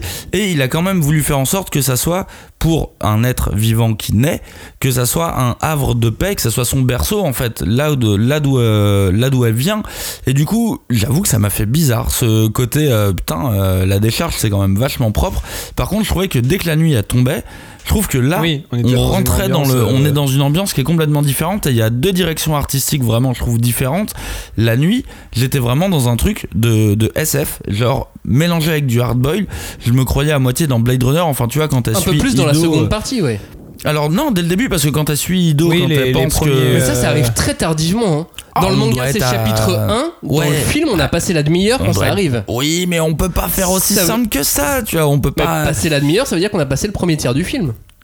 Bah oui, mais il faut bien qu'elle découvre l'univers comme le spectateur le découvre. Et tu le découvres pas dans un manga comme tu le découvres dans un, dans un film. C'est Bien sûr, mais c'est tout ça pour Et- dire que c'est ça arrive tard cette ce Ouais. Non, moi je trouve que ça arrivait pas tard. Alors, et je trouve que ça arrive pas tard alors que j'ai lu le manga et je sais que c'est censé arriver plus vite. Et de toute façon, quand je regarde une, ada- une adaptation, que ça soit de manga, de comics, de romans, je trouve que rien n'arrive assez vite parce que j'ai envie de savoir euh, le plus vite possible ce qui va arriver. Mais je trouve que l'ambiance qui a été restituée dans la nuit, et c'est pas pour rien que le motorball ils l'ont mis la nuit, je pense, Ouais. même si ça me paraît évident que ça soit. Oui, oui, bah, c'est un spectacle. Mais toutes les, scènes, de nuit. euh, toutes les scènes de nuit, là j'ai retrouvé la décharge. Là j'ai retrouvé le côté sale, le côté où en fait on est ce qu'on est pendant la journée. Et la nuit, on est des personnes différentes. C'est ça, que ça soit le cas de Ido, Oui. que ça soit le côté de Hugo, Hugo. Yuko. Et on, on est tous quelqu'un de différent. Et Gali aussi, tu vois, Gali, pendant la journée, elle est genre, waouh, grands yeux, chocolat et compagnie. Et la nuit, Chocolat, quoi. La nuit, par contre, ça devient une combattante hors pair, chasseuse de primes, euh, joueuse de motorball. Et euh, mais je trouvais que finalement, il y avait un sens logique là-dedans. Et ça m'a, moi, ça m'a convaincu. de Ah non, moi je suis d'accord. hein. Tout est logique. J'ai juste pas accroché, effectivement. Ça aurait peut-être dû, dû plus se passer la nuit. Je, je- Toi, tu veux la nuit. moi, je veux, moi, j'aurais voulu Toi, du tu veux les prostituées robots. Moi, j'aurais voulu des prostituées robots. J'aurais voulu du flan. Il y a pas de flan. Ouais, mais c'est Bah, logique. Oui, mais il n'y a pas beaucoup de Nova. Il y c'est a pas beaucoup de Nova. Il y a non pas de plus. Nova. J'aurais voulu euh, une vraie personnalité pour Ido, tu vois. Ouais, Pour ça, euh, euh, Ido l'aspirateur, Dyson Ido, il a, il, a, l'aspirateur. il a pas de personnalité. Il est, il est un peu moumou quand même. Bah pff, non, pour moi, il est. euh, C'est pas le meilleur Christophe Valls que j'ai vu euh, de toute sa carrière, si tu veux, mais, euh, mais je trouve qu'il fait, il fait super bien le taf, quoi. Il, est- il joue vraiment le père, euh, le père désœuvré. euh, Moi, moi, j'avoue que j'ai un problème avec lui. euh, Ah ouais? je l'ai adoré dans Glorious Bastard. Et euh, Plus un. je commence à croire que ce mec ne peut être dirigé que par Tarantino. C'est probable. Je, je Je commence sais. à croire ça. Ah oui, parce que j'ai l'impression qu'il débarque dans le film et que bah il joue Christopher Waltz. Il le joue. Hein, Ouais. euh, je peux pas dire qu'il est mauvais. Non, non, il est pas mauvais. Je suis- je suis j'ai l'impression qu'il Mais en débarque. euh, Je regarde le film et je fais. ah, il, manque de, il manque de caractère, il manque de personnalité. Il a l'air un peu moumou quand même dans l'ensemble. Et à la fin, donc on, comme, comme on vous le disait avec Robin, euh, les, les- les comédiens débarquent à la fin du film, on les applaudit, on est très contents. Euh, J'ai quand même applaudi, hein, je tiens à le préciser. Euh, et- là, Christopher Valls arrive, euh, il y a des questions-réponses, tout le monde répond. Christopher Valls, il répond, mais en mode rien à foutre. Mais après c'est Je le flag allemand, je pense, qu'il doit de- jouer. Non mais je me J'avais l'impression qu'il savait pas pourquoi il était C'est là. vrai qu'il et est- que je savais même pas, il savait peut-être même pas à quelle question il répondait. Les quelques interviews que j'ai eues de lui, il est pas. Il est pas, il est pas ouf, hein. il est pas très. De toute façon, il a dit, hein, il a pas lu le bouquin, Ouais. il s'y est pas intéressé. Et il aime Oui, pas le ça- manga. Et il Mais aime c'est pas le manga en C'est pas qu'il aime pas les mangas, c'est juste qu'il ne s'intéresse pas à ce lore d'art. T'es là genre, ah mec, c'est compliqué pour nous là d'entendre ouais, ça. Ouais, mais à la limite, ça, on s'en fout. Pour un, Non, mais pourquoi pas, Si ta prestation euh, est excellente, je dis pas. Mais elle ne l'est pas. Moi, j'avoue que. En tout cas, il, il est capable de bien mieux. En fait, c'est marrant parce Ouais. que pendant que je le voyais, je me disais, oh, ils auraient trop dû prendre William Dafoe. Ah, c'est vrai. Direct, Ah ça non, m'a mais fait genre, oh, ils auraient dû prendre William Ah Dafoe. non, il est trop. Ouais, non, je pense. Ouais, je sais pas. Mais, Non, mais c'est ce que je me suis dit. Je dis pas que c'est une bonne idée, euh, mais. Même euh, Ryan Reynolds serait. Anthony Hopkins. Vous auriez dû prendre Anthony Hopkins. Enfin, je sais Ah, pas. pour Destiny Non, mais après, après, je pense que. William Dafoe, peut-être pour que les, je pense que les comédiens ils sont un peu aussi euh, mis à l'écart par la prestation de Rosa Salazar Ouais, qui est vraiment tellement excellente Ouais, que ça se trouve euh, en fait c'est ça qui fait qu'on a l'impression que les autres sont complètement Parce qu'il nous, il nous manque clairement un macaco en bonne et due forme. Parce que ce Gevrishka aussi, oh il est bah, il est, il est, il est basique. bah il est oui oui Mais sauf que Makaku, il est Bah, il tout man- sauf basique. Ça manque de cerveau quoi il mange, il Ah. mange pas assez de cerveau Bienvenue dans le sous-monde. Au-dessus d'ici, les mondes s'empilent sur les mondes. C'est ici que je vivais. Et c'est ici que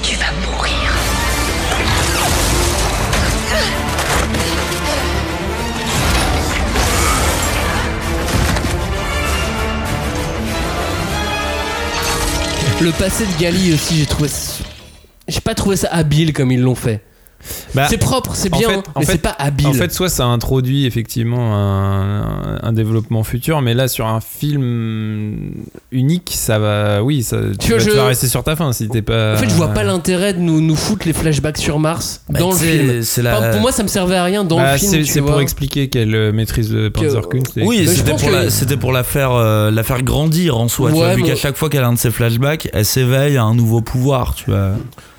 Après, c'est les trucs des forceps, euh, tu vois. C'est, c'est la production d'Hollywood quand euh, ils te une voix off au-dessus d'un film parce qu'ils disent, ouais, les gens sont peut-être un peu cons, alors on va mettre une Non, voix mais off. et- pour limite, j'aurais préféré mais voix tu off, vois, tu vois. tu vois, enfin, essaye d'i- d'imaginer euh, à quelqu'un qui a pas lu le manga, qui sait pas euh, du tout euh, ce que c'est que le Panzerkunst et tout. Eh bien, il va lire le manga tout de suite. Non, bah ça, euh, on va lui dire tout à l'heure qu'il faut le faire, mais. euh, Alors, mais tout à l'heure, dans vois, deux minutes. hein. Tu vois, euh, toutes ces petites scènes-là, ça peut faire travailler son imaginaire. Elle se dit. Non, mais Tu vois, c'est- elle, elle va peut-être. la, la personne va projeter sur le, le- le passé de Gali, etc. quoi. Mais en fait, ils ont, en quoi qu'il en soit, ils ont totalement changé le passé de Gali par rapport Oui. au manga. Bah, parce que. Ah, ils si l'ont dois- simplifié, oui, euh, parce que si tu dois te faire tous les, Last Order Ouais, et, non, mais et la ça. suite. Non, non, mais le euh, En passé fait, de il y a des vampires et tout. Vous allez voir, c'est génial. Pourquoi sa tête était dans la décharge? C'est qu'elle a été rejetée par Zalem. Ouais. Oui. Là, c'est parce qu'elle a été découpée par euh, une des roues de. Quand ils essayaient d'attaquer, Ouais. euh, d'attaquer Des- Zalem. Des cordes, là. Enfin, des cordes. Des, Des anneaux. des- gros câbles, câbles géants, ouais. Non, Non, mais- j'avoue, les, les Moi, j'ai eu de ça. flashback. Et il y avait vraiment un côté systémique de Ah, j'ai un flashback. Ah, ça y est, c'est bon, je l'aime battre. Bon, eh, les mangas ont. Encore une fois, c'est des tout petits trucs dommages, tu vois. C'est c'est pas très grave, mais voilà. C'est comme Yugo. Ah oui, non, mais Hugo, là, pour moi, c'est le, c'est l'écueil euh, principal du film. Autant quoi. Rosa Salazar, elle joue Ah non, magnifiquement lui, bien, alors qu'on la voit pas. euh, Autant, autant lui, déjà, il est pas très beau. Et en plus, Ouais, ça, c'est un avis personnel, Maxime. Un jugement de valeur. et en plus, bah, il. Non mais il est fade. En fait, et là, il et est là, fadouille, et là, ouais. je trouve que bon, autant euh, le passé de Gali, il est expliqué. euh, euh, Hugo, ses, ses motivations pour se rendre sur Zalem, euh, pour le coup, dans le film, elles sont pas expliquées. En Mais fait. il a pas l'air en galère. Bah, il en- a pas l'air en Non galère. mais en plus, euh, en Non, plus, pour le coup, il dans le, lave, il dans, a une douche dans le et manga, en plus dans le Dans manga, le manga, il a pas l'air d'avoir de douche. hein. Puis dans le manga, c'est pas très long euh, la façon d'expliquer pourquoi Ouais. il veut tant aller sur Zalem. C'est ça prend 5 pages, c'est l'histoire avec son frère et tout. C'est pour ça que je, là encore, je Là- pense qu'ils ont pris. Le, ils, ont, ils ont choisi le parti pris de on va faire comme dans l'anime. Ah il il y a- peut-être c'est un la truc même. où dans le manga c'est plus évident parce que la décharge, tu sens que c'est la galère. Dans Oui, la décharge. oui. Alors que là, il y a un côté où tu sens que finalement, il peut fait bon les du gens, ils chocolat. vivent, les gens, Euh, ils, ils peuvent manger du Il fait bon vivre dans la décharge. Il y a du chocolat, il y a des oranges. Ils ont on des moules à démerde, tu vois. tablette de chocolat, quoi. Mais j'avoue, euh, Hugo, euh, moi, j'ai- moi j'aimais bien le, le- j'aimais bien son côté sale gosse dans le manga. J'aimais bien euh, le côté genre, Oui, oui. ah tu sais, sa coquine avec un bad boy dès le début, tu vois. euh, Et c'est ça qui l'attire aussi chez, chez lui, quoi. C'est Ouais. est comme ça. Mais là, euh, même si et même si elle était très bien mais la, la scène du bisou tu vois était très bien mise en scène Mais, en fait, moi, toutes euh, les scènes où il était là, euh, mais j'avais un vide, mais euh, j'avais l'impression de voir Twilight, quoi. Mais, ah, euh, mec, non mais euh, voilà et puis puis après bah, bon, Zapan je l'ai pas trouvé euh, je l'ai pas trouvé incroyable Moi, j'ai bien aimé Zapan. euh, bien aimé. pareil ils ont dévié légèrement son caractère tu vois ils ont ils ont Bon. bougé légèrement le curseur Je, je- je reviens deux secondes sur euh, Hugo parce que avec un, un profil comme ça, moi j'avoue que j'ai eu vraiment peur que son histoire elle change du coup et qu'il crève pas. Je me suis vraiment dit bah c'est mort euh, là le mec c'est un minet tu vois ils vont pas le faire mourir tu vois. mais s'il Euh, l'avait pas fait mourir ça aurait été dramatique pour mais le moi j'étais persuadé qu'ils allaient pas le faire mourir. Du coup je me suis dit ah ok c'est bon au moins euh, ils l'ont fait. Tu vois, moi je me demandais fait. comment ils allaient le faire mourir mais c'était sûr et certain enfin ça aurait été un Mais du coup la scène de sa mort je l'ai trouvé vachement cool. Peut-être parce Bah. que j'attendais qu'il meure. Et peut-être parce que c'est exactement la ah, même que dans enfin, le manga. fou c'est exactement la même que dans le manga ça c'est sûr Mais euh, non, et que Zapan, dans l'animé en mais fait, Zapan, euh, je l'ai pas trouvé si. Je le trouve, euh, je le trouve assez. euh, bah, pour avoir relu le manga il y a pas longtemps, je le trouve assez proche. Alors après, moi, la- l'arc de Zapan. moi je trouve qu'il se la l'arc- pète beaucoup plus L'arc que dans de le la manga. vengeance de Zapan, c'est un de mes préférés dans, C'est dans. Gun. Donc je serais. Quand il récupère je serais- le corps de Berserker Je serais ravi que ce soit dans le prochain film. parce qu'on vous spoil après il récupère le corps de. Gali Mais, mais je trouve que là, le Zapan de cet arc-là, il est fidèle à ce qu'il est. Non, fait. moi je le trouve assez ouais. bien. J'ai bien aimé le côté euh, je suis un robot mais je concentre tout sur mon visage. Je m'en fous Oui. d'avoir un corps complètement robotique. Mais dès que tu touches à mon visage, je pète un plomb. Je l'ai trouvé un peu faiblard. Oui.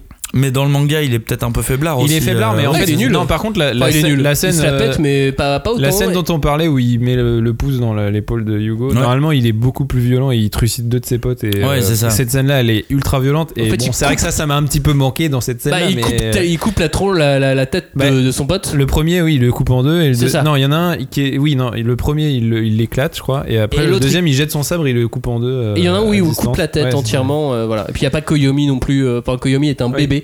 Euh, à ce stade du, Mais du j'ai trouvé que l'acteur était bon. Je crois qu'il. Le, Le Zapan, ouais. Ouais, le Zapan, Ah, j'aimais et si bien. j'ai kiffé un petit peu le, le passage avec le chasseur de primes et ses chiens robots là. Parce que j'adore ce Ah, lui, il est perso. trop bien, ce J'adore ce perso. perso dans. mais dans là ça faisait une scène géniale quoi Et là, et, Quand elle euh, va et le fait d'avoir chien choisi et cet tout. acteur-là, qui est l'acteur qui joue dans les films de Rodriguez, là, souvent, là, avec sa grosse moustache. Là, Ah merde, je l'ai pas reconnu. Bah, tu sais, celui qui joue le gouverneur dans Machete, là. euh, Bah, je déteste Machete, je l'ai vu Ah. 0,5 fois. tu Mais il joue aussi dans plein d'autres films de Rodriguez ou Ah, je vais, je Tarantino. vais, je vais- je vais regarder. Et j'adore cet acteur, et du coup, je trouvais que c'était un super casting. Donc, Ouais. euh, voilà. Et puis même, il est cool. Et ce puis ce mec, perso, avec il est trop cool. Ses chiens robots et tout, il est cool. et enfin à la fin du film on découvre Edward Norton En Destinova. Destinova déjà en fait le truc de Destinova qui prend le contrôle de Shiren et, du, euh, et de euh, Ça m'a surpris. et de Vector Ah oui, tu fais, Vector, mec, ouais. Ça m'a Vector, surpris. Vector, super acteur aussi. Vector très bien Ouais. Mais pourquoi Rien à redire. l'avoir tué aussitôt Pourquoi le- Bon, Bah, après, on est dans l'univers de Gun, il y a Mm. moyen de les ramener. Mais... non il peut il, il- il- enfin oui si Je pense c'est pas, hein, possible, mais- mais euh, non mais Ve- Vector super Ouais. Mais euh, pourquoi ce truc avec Destinova qui prend le contrôle de la tête des gens Bah, il y a eu une idée derrière, hein, de toute façon. euh, il y a une idée derrière qu'on ne connaîtra probablement jamais Mais, mais- j'avoue ouais. que moi, j'ai pas reconnu Edward Norton de tout le film. Pourtant, on le voit. Hein, euh, Bon, on l'aperçoit Bah, moi, je l'ai on- reconnu qu'à la toute, toute fin. Ouais, bah quand il Ouais, enlève ouais, ses lunettes. Et bah, Non, mais euh, même, euh, j'avoue. ouais. Et il y a qui? Donc il y a Michel Rodriguez aussi qui joue. euh, oui, qui alors joue ça, le- par contre, je l'ai découvert après parce que j'avais pas du Qui tout joue fait gaffe Gelda. que, que c'était elle. Et Oui, moi euh, non plus, mais c'est que de la 3D là, de toute façon. Ouais. et, euh, il y a euh, un acteur, j'ai oublié son nom, celui qui joue Jashugan euh, qu'on aperçoit euh, pff, rapidement. là. Donc, euh, qui a Mais déjà ouais, été précasté, tu mais vois. Destinova, ouais, j'avoue, je suis.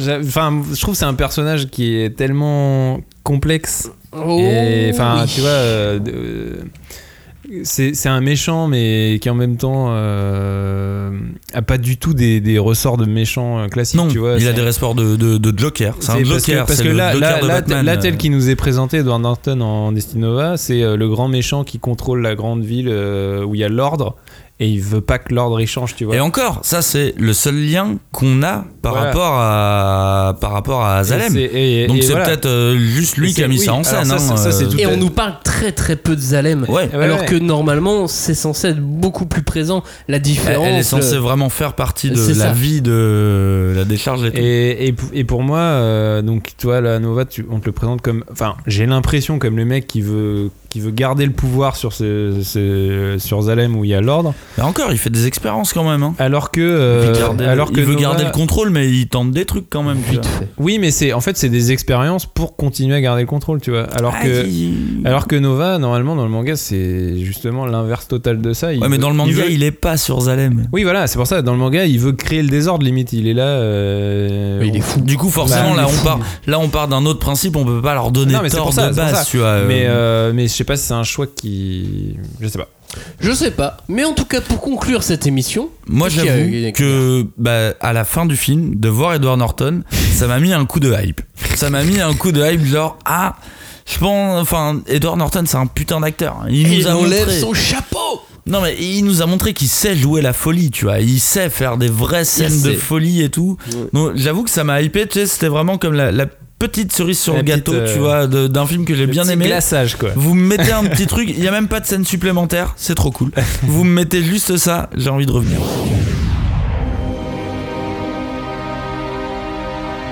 La femme dans mon souvenir m'appelait 99.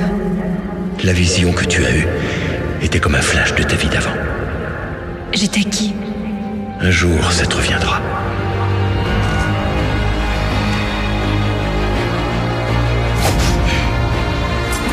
Vous offre ma, con- ma conclusion de, cette émission. Est-ce que euh, c'est l'adaptation rêvée pour, euh, pour Gun Moi, j'ai eu un ressenti radicalement différent par rapport au manga. Le, manga m'a bien plus pris dans les tripes. Il- m'a- touché quelque part là où le film ne, m'a pas touché. Et ça, voilà, c'est dommage. C'est dommage de ne pas avoir eu un film plus sale, plus crasseux, plus gore, plus franc, plus direct, plus complexe, plus, tout droit encore qu'il ne l'est. Voilà, je- j'ai ce sentiment du c'est dommage, c'est presque une bonne adaptation. Enfin, en tout cas, c'est la réponse que, que moi j'ai envie d'a- d'apporter. Euh, dans le manga, après, il y a ce petit truc du quand on, quand on lit les dialogues, on les joue comme on veut. Oui. On y met l'intention qu'on a envie de voir. Et tu mets la voix que tu veux. Tu mets la voix que tu veux, tu mets. Après, il y a la- le dessin te donne une intention, etc. Mais en tout cas, c'est pas la même que ce que j'ai eu dans, dans ce Ouais. film. Et euh, la, la libre adaptation est soit trop libre, soit pas assez. Mm. Bah, en tout cas, c'est voilà, c'est entre deux m'a, m'a, m'a gêné. Et, euh, et- et dans le manga, il n'y a pas de souci du, du jeu inégal. Tout le monde joue parfaitement bien. Ah, ça c'est facile dans les mangas. Et encore, même pas en fait. Oui, des fois on trouve que des personnages Ouais. jouent mal, mais euh, ça, ça, ça arrive.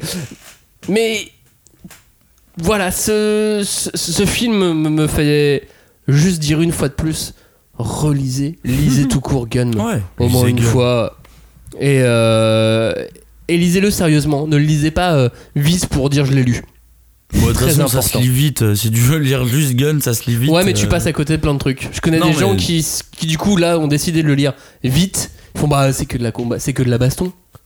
Ouais, alors euh, oui, lisez-le plus doucement. Lisez-le doucement. tu vois ce que Parce je veux dire En vrai, 9 tomes, c'est pas très long à lire, tu vois, même non. si tu prends ton temps. Mais, mais voilà, il faut vraiment prendre son temps. Cagnard, quelle est ta conclusion? Ma conclusion, c'est que j'ai eu le droit à un film généreux. Peut-être trop par, euh, par moment. Je pense Mais que. est-ce on- une bonne adaptation Euh, une adaptation généreuse. Vraiment, je pense, euh, je pense à un réal qui fait un peu son premier film et qui veut mettre un peu toutes les influences euh, qu'il a aimées dans sa vie.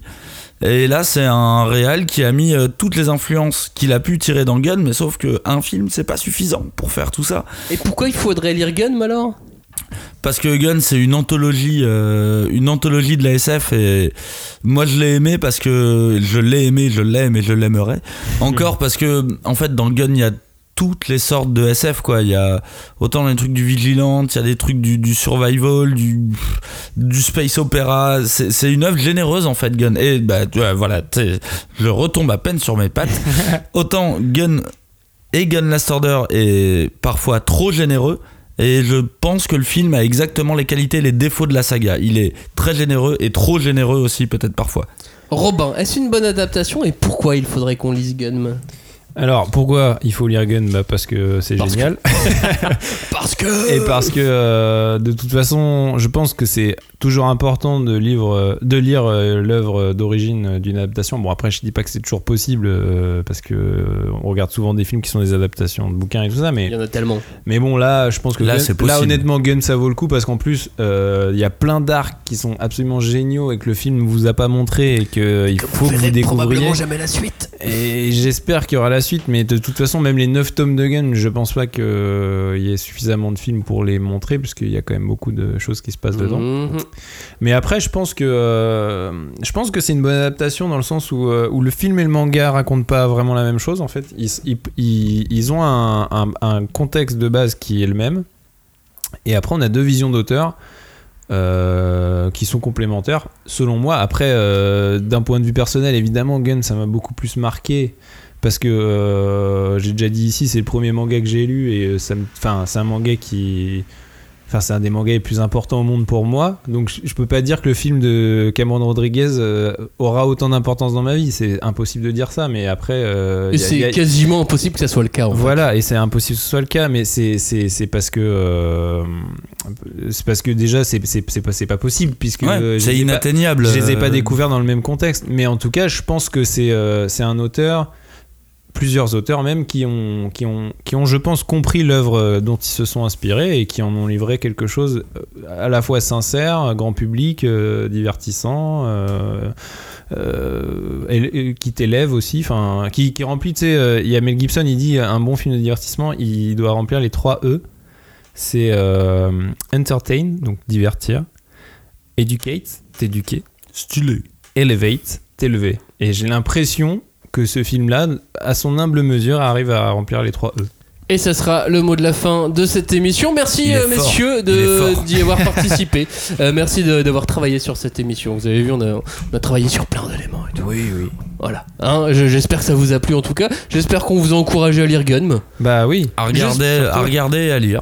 Ouais, j'espère aussi que vous allez aller voir euh, le film au cinéma. Euh, Normalement, il devrait, euh, il devrait y rester quand même encore là à la sortie de cette émission. Un et, petit euh, et non, mais je pense qu'il va, il va rester un petit moment parce qu'il y a 500, euh, 520 copies, euh, ce qui veut dire que ça va tourner beaucoup. Ah, en fait, oui. il y aurait eu 800 copies euh, dès le début. Avec le nombre, avec les- le, le million et demi de spectateurs qu'il y a, euh, j'aurais dit ça sent mauvais. Là, avec seulement 500 copies, ça va, ça peut, ça, peut, tourner, donc dans, plein de cinémas, dans des cinémas plus petits, etc.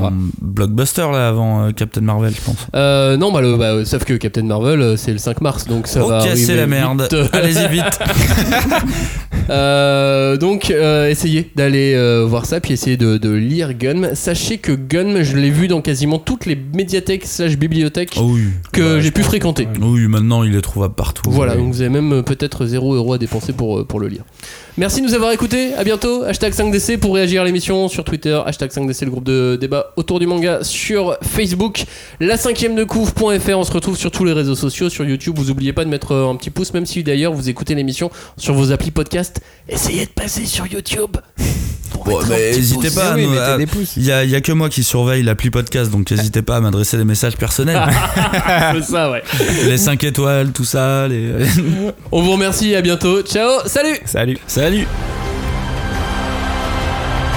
Vous avez commis la pire erreur de votre vie. Laquelle? Vous m'avez sous-estimé.